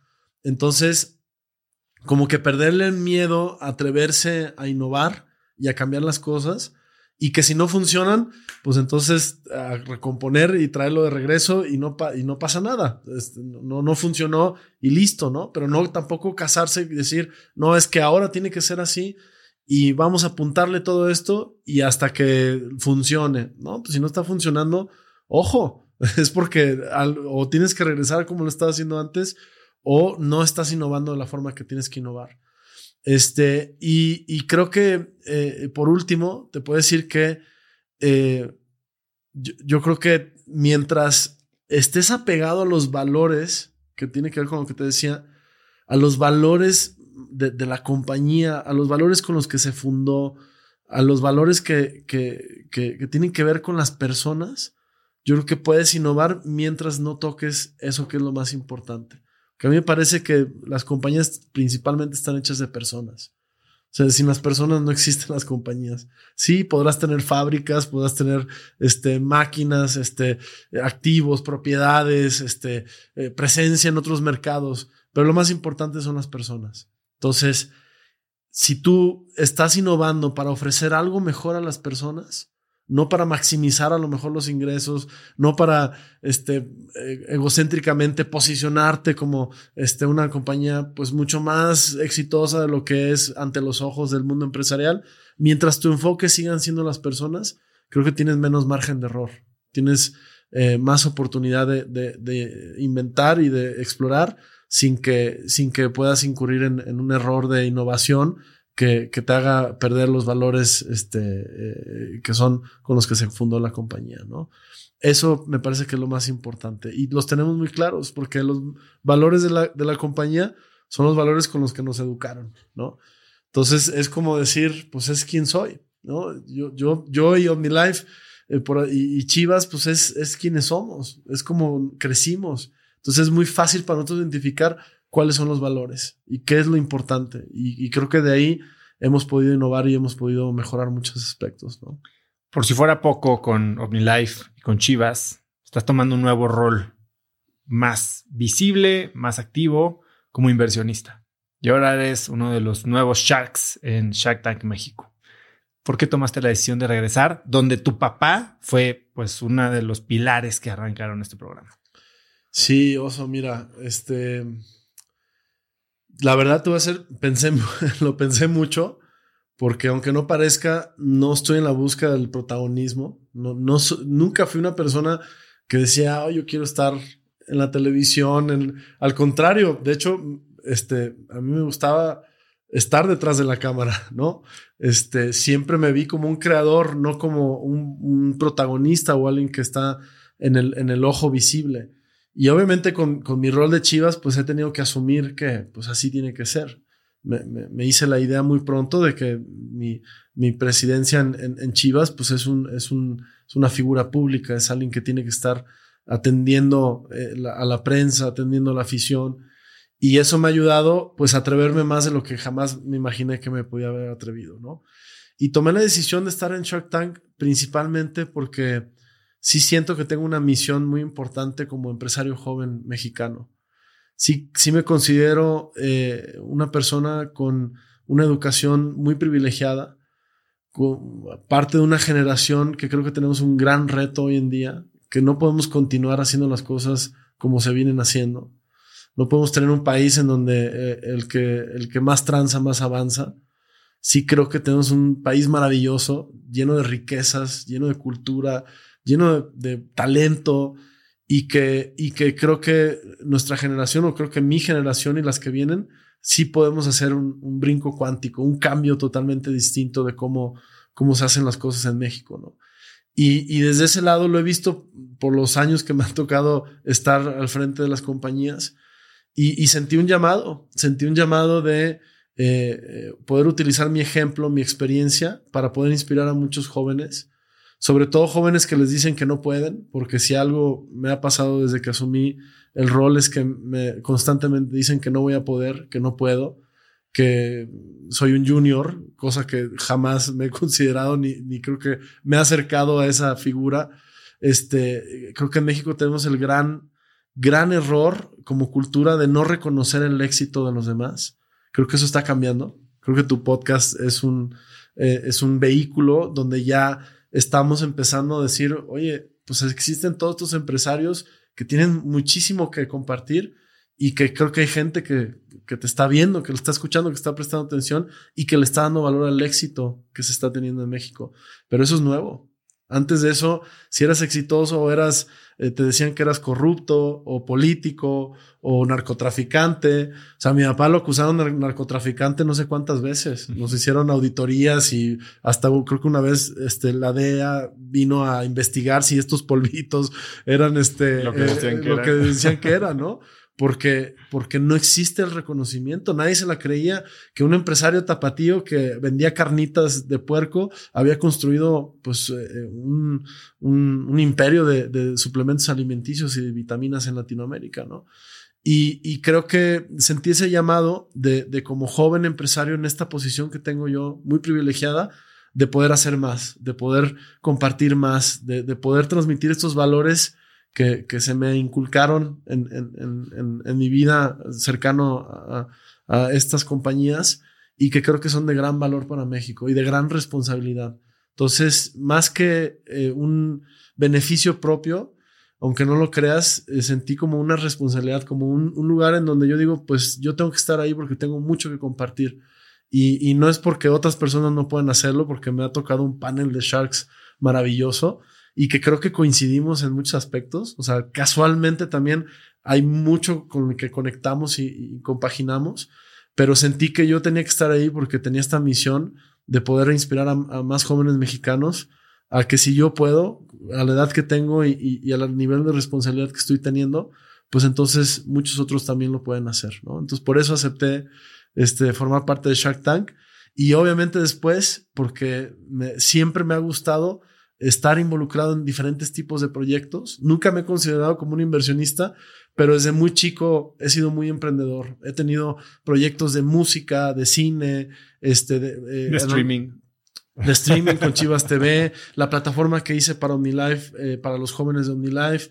Entonces, como que dije, bueno, pues ahora a lo mejor me toca, este, desde otro lugar, desde una posición, pues más cómoda, por supuesto, porque como inversionista, pues tú pones las condiciones, pero creo que ya tengo la suficiente experiencia para ayudarle a alguien más a construir un proyecto desde cero. ¿Y ¿no? qué tipo de negocios es en los que estarías buscando invertir? Mira, en un principio eh, yo iba muy cerrado a que solamente iba a entrar en negocios que tuvieran eh, una conciencia eh, social o ambiental o que tuvieran algún propósito de ayudar a los demás. Creo que ya en el programa me fui enamorando de, las presentaciones y, de lo que se necesita para venir y platicar de los proyectos.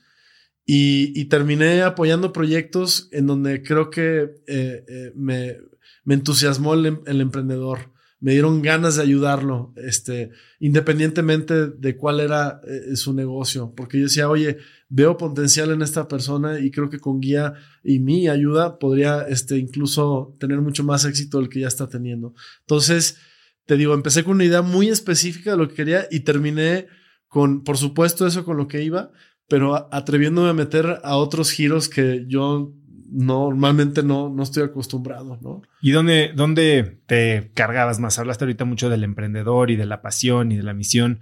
¿Qué tanto te fijaste en la industria, el modelo de negocio? Yo, yo creo que me, me considero un shark este, que primero le da valor a la parte humana. O sea, primero me fijo en el emprendedor. ¿Quién es? La pasión con la que viene a practicar el proyecto, si está convencido de su producto, si está ilusionado de lo que podría pasar y, y, de una visión de que esto puede ser muy exitoso. Entonces, para mí eso lo, lo primero lo que me fijé. Y luego después, obviamente, en, en, el, en el mercado, en, en qué tan innovadora es la idea, qué tan original, si viene a solucionar si viene a dar un retorno. Me encantan los proyectos que tienen pues eh, una conciencia de dar un retorno. Yo creo que es la forma en la que tenemos que cambiar el mundo hoy en día. No podemos nada más tener una empresa en el campo y, explotar a los agricultores y, y, no darles nada a cambio. Yo pienso que cada vez tenemos que lograr que las empresas tengan pues esta repartición de, de participación a la gente que la trabaja. Me encantan estos modelos como de, de, podemos llamarlo de nuevo capitalismo social, uh -huh. ¿no? Eh, creo que eh, en México nos estamos atreviendo cada vez más a desplazar empresas que vienen multinacionales, este, monstruos multinacionales. Veo más este ímpetu de, este, bueno, pues eh, hacerlo local, más barato y competirle a estos monstruos eh, con el precio, haciéndolo mucho más barato, ¿no? Entonces, creo que eso te habla también ya de un verdadero surgimiento, de decir, somos, somos capaces de lograr cosas este, igual de grandes que en otros países. Creo que ya, ya no estamos en el sí se puede, creo que ya, ya pasamos esa etapa, el sí se puede, pero creo que todavía nos falta creérnosla.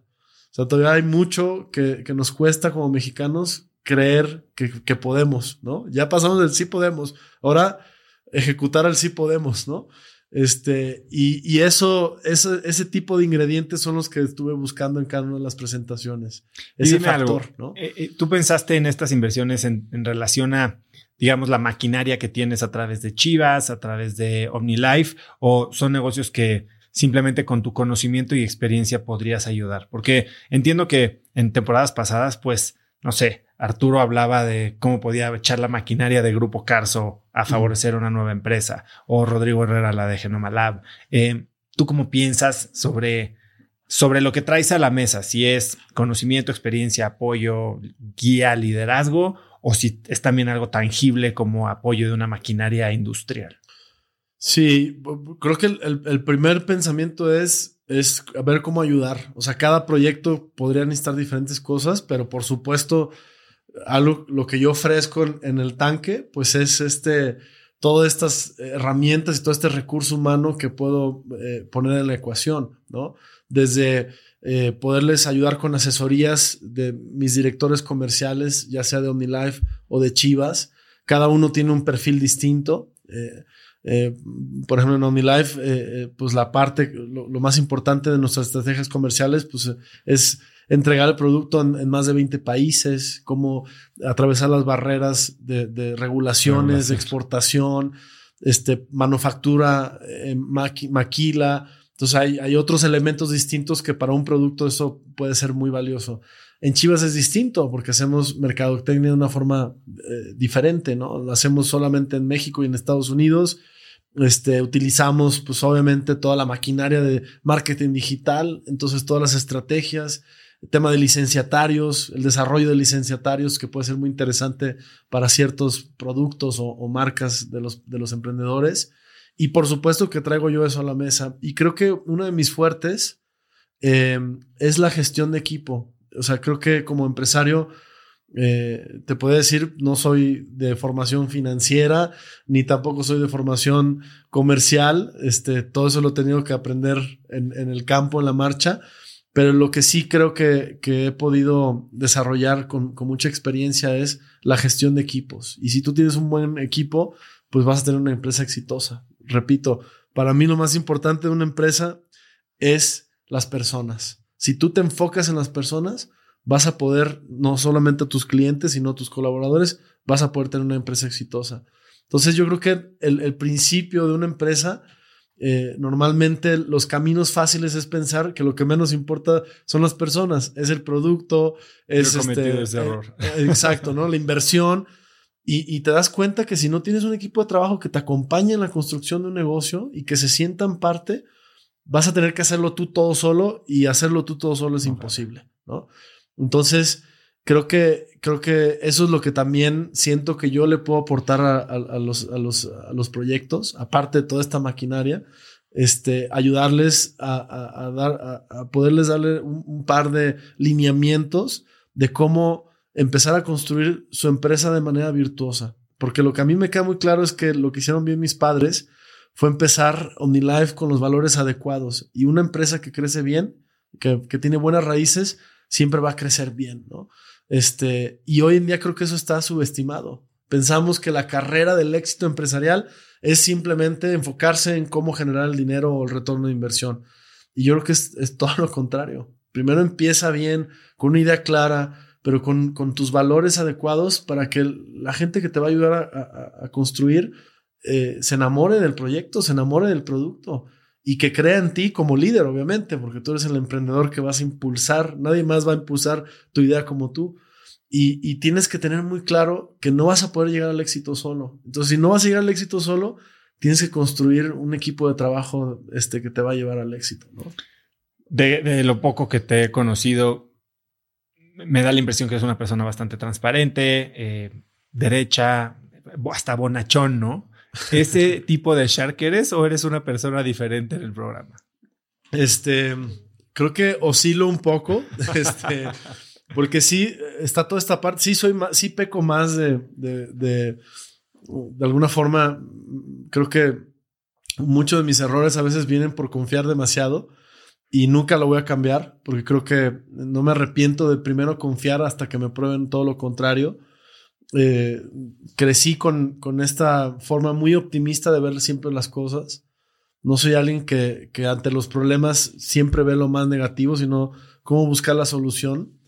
Y, creo que eso me delata siempre como alguien que, que tiene más esta parte, eh, pues como tú lo describiste, quizá bonachona, pero también eh, pues he tenido que aprender a, a, ser duro en algunos aspectos, por ejemplo, en, la exigencia de los equipos de trabajo.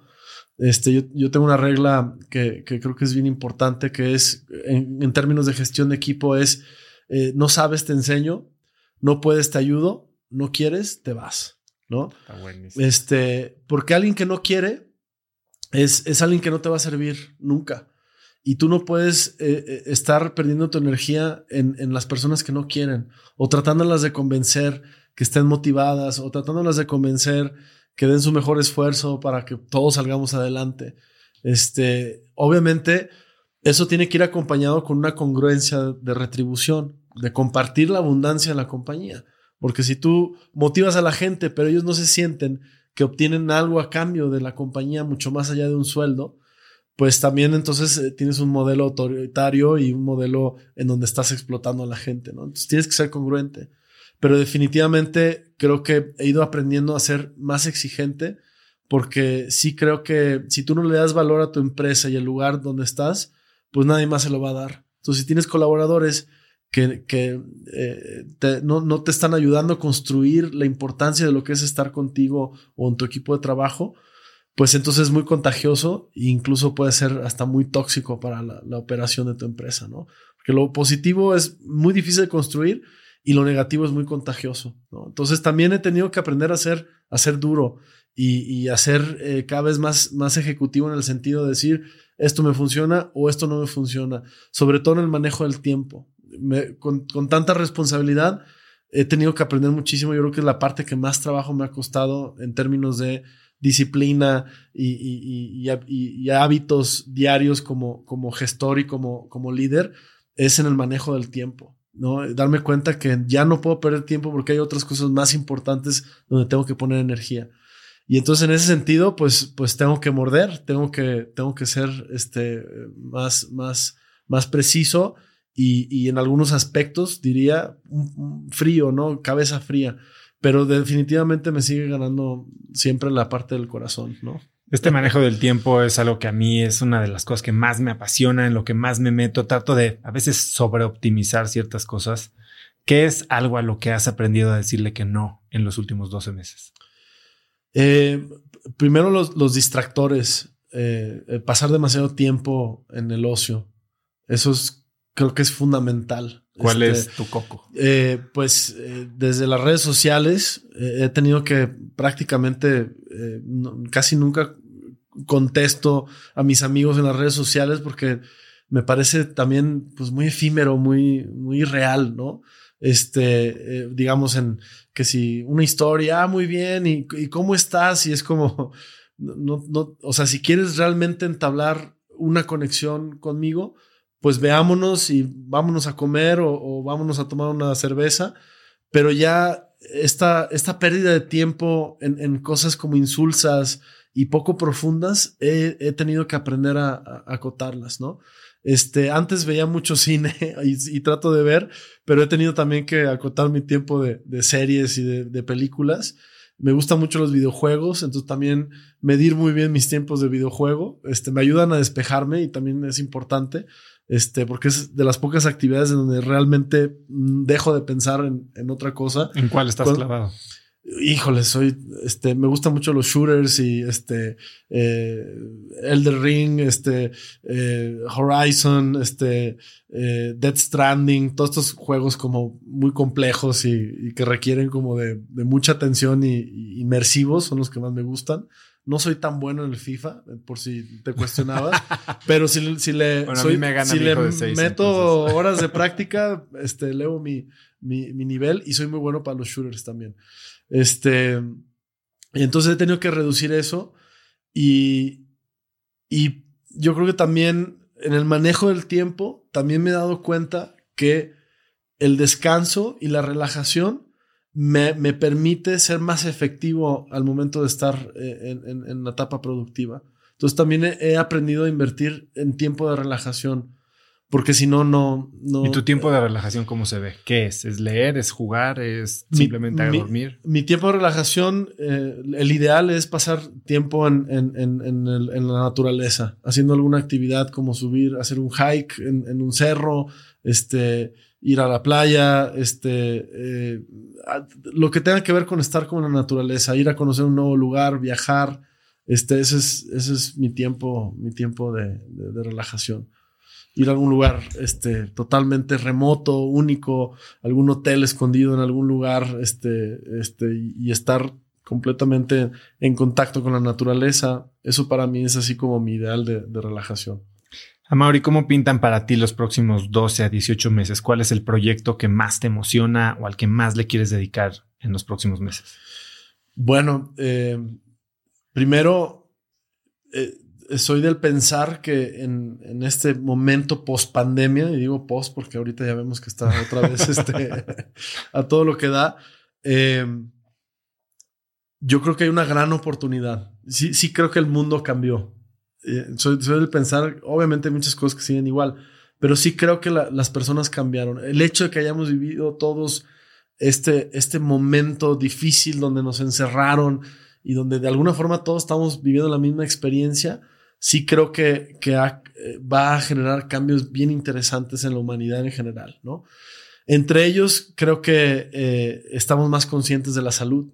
Creo que vamos a ver más gente interesada en cuidar su salud en vivir un estilo de vida saludable, en hacer más deporte, en consumir vitamínicos que lo ayuden a tener un mejor este, performance.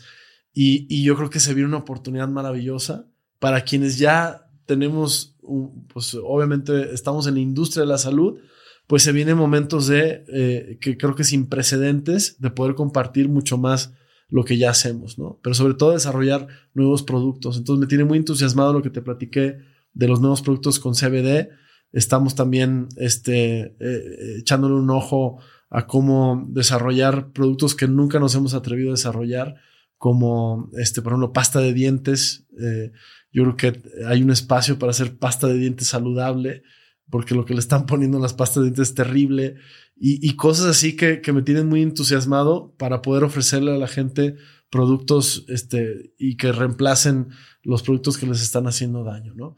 En Chivas, pues acaban de, nos acaban de, de dar la candidatura, bueno, ganamos la candidatura para ser sede del Mundial este, en el próximo Mundial. Y aunque parezca que falta mucho, cuatro años, es prácticamente nada. Entonces, estos próximos 18 meses, estos dos próximos dos años, son años muy importantes porque eh, tenemos que establecer todas las bases de todo lo que queremos innovar para lo que va a suceder en el 2026 y que al mismo tiempo, en paralelo, es todo lo que a mí me gustaría innovar en, Chivas. Entonces, mejorar nuestras instalaciones, mejorar la experiencia del espectáculo en el estadio. Tengo eh, mucho interés en, qué, qué nuevo podemos hacer en el fútbol. Pienso que todos en el fútbol tenemos que innovar porque damos por sentado que a la gente que le gusta el fútbol le va a seguir gustando el fútbol y yo creo que no es así. Yo creo que hay que seguir buscando la forma de que las nuevas generaciones prefieran escoger ir al fútbol mexicano antes de, pues a lo mejor ir a ver una película de Marvel o este, o ver un partido de fútbol de otro país. Y entonces nosotros tenemos que estar conscientes que tenemos que ofrecer más, tenemos que mejorar la experiencia, tenemos que innovar, este, que el, medio tiempo sea algo que la gente quiere ir a ver aparte del fútbol, este, hacer el, tel, famoso tailgate desde antes, como eh, que, verdaderamente el, día del partido, como lo, hacen los americanos, se convierte en un, en un eh, game day, ¿no? En un día especial. Y que además siento que la gente en México lo necesita. Tenemos tantos problemas que creo que la, función del entretenimiento, que en este caso el fútbol, pues es ayudar a la gente a, estar más feliz, a, despejarse, a olvidarse de sus problemas. Y creo que ese es el enfoque que debemos de tener, no en cómo logro tener más ingresos o si, me explico, o vender más merchandise. Me, gusta pensar que lo que hacemos es eh, lograr que la gente se vaya feliz el fin de semana. Y si gana el equipo, pues doblemente, ¿no? Pero que si no gana, por lo menos puedan, puedan decir, mi dinero que invertí este fin de semana que vine al, estadio, este fue un dinero bien invertido porque me la pasé muy bien. Y además ya ganaremos el próximo partido, ¿me explico? Entonces, eso me tiene muy entusiasmado y creo que ya pasé la etapa donde nos tocó recomponer mucho, reconfigurar, hacer la limpieza, este, formar un nuevo equipo de trabajo, muchos temas de nuevos protocolos de administración y ahora creo que viene una etapa creo, quizá más creativa, este, más innovadora, este, más donde creo que nos podemos dar el lujo de proyectos extraordinarios que antes no había el tiempo porque estábamos enfocados en otro tipo de cosas quizá más administrativas y más operativas. Yo siempre digo, hay que arreglar las tuberías antes de pintar las paredes. Totalmente, totalmente. A Mauri, se nos acaba el tiempo, pero antes de irte, si pudieras escribir un mensaje en el cielo para que millones de personas lo vieran, ¿qué diría? Eh, diría que para mí eh, tener éxito en la vida es ser feliz. Y, tener felicidad en la vida es, ser pleno. Y si tú volteas ese mensaje, cuando tú eres pleno vas a ser feliz y cuando tú eres feliz vas a ser exitoso. Entonces, eh, venimos al mundo a ser felices. Obviamente no estoy hablando de, de esta utopía en donde todo el tiempo son arcoíris y obviamente hay tristeza, obviamente hay, hay sufrimiento en algunos momentos, pero sí creo que, que creo que venimos a, ser felices. Creo que la, búsqueda de, esta vida es, eh, es disfrutar lo más posible y, que nuestra gente a nuestro alrededor también esté bien. Creo que eso es muy motivante y no el sufrimiento, ¿no? Y entonces, eh, ¿qué es tener éxito? Pues es, es la búsqueda de la plenitud y la felicidad. Y si tuviéramos más gente buscando la plenitud, yo les aseguro que tendríamos un mejor país y un mejor mundo, ¿no? Entonces creo que tenemos que lograr que más gente eh, haga lo que le guste, que le apasiona, que le apasione su trabajo, este, y, y, para eso pues tenemos muchísimo trabajo que hacer, ¿no? Pero creo que sí es posible, sí creo que podemos generar un mundo con, con mayor oportunidad para más gente y creo que eh, tenemos que volcarnos más hacia un modelo de colaboración y no a un modelo de éxito individual. ¿no? Creo que ese es el reto de nuestra nueva generación. No sé si se puede escribir todo eso en, el cielo, pero es suficiente. a Mauri, ha sido un verdadero placer tenerte aquí. Siento que te conozco hace muchos años. Eh, tenía muchas ganas de platicar contigo. Eres un crack. Mucho éxito con las Chivas. Espero que, aún que sea un segundo ganen. Porque el primero está reservado. te buscaré el clásico, a ver cómo. ya, tengo una persona nueva para apostar en el clásico. Eh, muchas gracias por estar aquí. ¿Dónde puedes seguirte la gente, saber más de ti, eh, conocer más de lo que están haciendo en OmniLife, en Chivas? Pues en mis redes sociales eh, tengo Instagram, tengo Twitter, tengo Facebook. Todavía no, no me he atrevido a meterme a TikTok. No, este, vamos a ver bailando. Exacto, no, no, me cuesta trabajo, entonces no sé si lo vaya a hacer. Y también, la verdad, los quiero invitar a mi podcast. Me encantaría. Claro, no hablamos de tu podcast, pero cuéntame un poquito más del podcast. Este, también te invito, eh, ojalá y si encanta la vida. te invito. Lo he escuchado y me gusta. Este, que vengas al podcast de Transmutando. Y pues es un espacio en donde platico, pues con bastante tiempo, porque son también episodios largos como los tuyos. Por eso no te me espantaste. Porque no, para nada. ¿De, qué vamos a hablar dos horas? No, yo me, puedo seguir, este, pero eh, creo que es un espacio en donde me pueden conocer un poco más y también mis inquietudes de, de, lo que yo creo que es importante compartir. Entonces, Transmutando Podcast, que está en YouTube y en Spotify. ¿no? Sí, si quieren oír hablar desde psicodélicos hasta ovnis, y mucho cine, ahí está bastante buena la conversación. Exacto. Y de OmniLive, pues obviamente que, que, si algún día me ven por ahí en su ciudad en una plática, pues que se vengan a, a una de mis conferencias, ¿no? Pues buenísimo, Amaury. Muchas gracias por estar aquí. Nos vemos muy pronto. Gracias, Oso. Gracias por este espacio. Definitivamente el que tiene a Mauri es un gran, gran reto y estoy seguro de que saldrá exitoso. Si te gustó el episodio, compártelo con alguien usando el link cracks.la diagonal 182. También síguenos en Spotify o suscríbete en YouTube o iTunes y califícanos con 5 estrellas para que más gente nos pueda encontrar y tengamos a más y mejores invitados. Si te gustó algo del episodio del día de hoy, no olvides mencionarme en Instagram o Twitter como arroba osotrava y no olvides mencionar también a Mauri en Instagram como arroba amauri-vergara o en Twitter como amauri VZ. Puedes encontrar links a todo lo que mencionamos el día de hoy en cracks.la diagonal 182. Y antes de irte, no olvides que ya está disponible mi libro Haz lo que importa, en el que te enseño el método DMS de productividad y diseño de vida y que puedes adquirir en hazloqueimporta.com. Y segundo, si quieres recibir todos los viernes un mail muy corto, muy conciso, pero muy interesante, con tips, hacks, artículos, gadgets, frases o cosas que encuentro en internet, puedes registrarte en cracks.la diagonal viernes y muy pronto voy a estar en tu inbox. Esto es gratis y siempre lo será. Eso es todo por hoy. Yo soy Osotrava y espero que tengas una semana de cracks. Este episodio es presentado por Vic.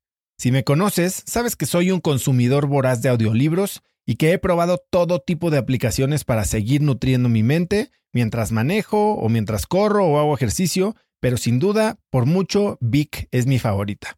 Con Vic puedes convertirte en una máquina de aprendizaje porque con solo 15 minutos al día puedes leer más de 12 libros al año. En Vic tienen más de 250 mil títulos y puedes escuchar resúmenes de bestsellers en menos de 15 minutos o libros completos, incluido mi libro Haz lo que importa, así como mis Vic originales como Cómo combatir el síndrome del impostor. Vic, por ser escucha de cracks, te regala 7 días de prueba y después contenido ilimitado por solo 167 pesos al mes en un pago anual de 1.999 pesos al suscribirte a Vic. Simplemente ve a cracks.la diagonal Vic. Vic se escribe B alta E E K. Una vez más, es cracks.la diagonal Vic. Este episodio es presentado por Hospital Ángeles Health System. Cada invitado con el que platico en el podcast me abre los ojos a nuevas tecnologías que están impactando de forma positiva la manera en que todos nosotros vivimos. Una de las áreas en las que el avance tecnológico está generando más impacto es en el área de la salud, especialmente con los avances en cirugía robótica que permiten intervenciones con menos sangrado, menos dolor, cicatrices más pequeñas y una recuperación mucho más rápida. Hospital Ángeles Health System tiene el programa de cirugía robótica más robusto en el privado en México. Cuenta con 13 robots Da Vinci, el más avanzado y versátil del mundo, y con el mayor número de médicos certificados en cirugía robótica, con la cantidad de horas necesarias para poder operar, ya que tiene el único centro de capacitación de cirugía robótica en todo el país. Este es el futuro de la cirugía. Si quieres conocer más sobre el programa de cirugía robótica de Hospital Ángeles Health System y ver el directorio de doctores, visita cracks.la diagonal ángeles. Una vez más, es cracks.la diagonal ángeles. Consulta a tu médico.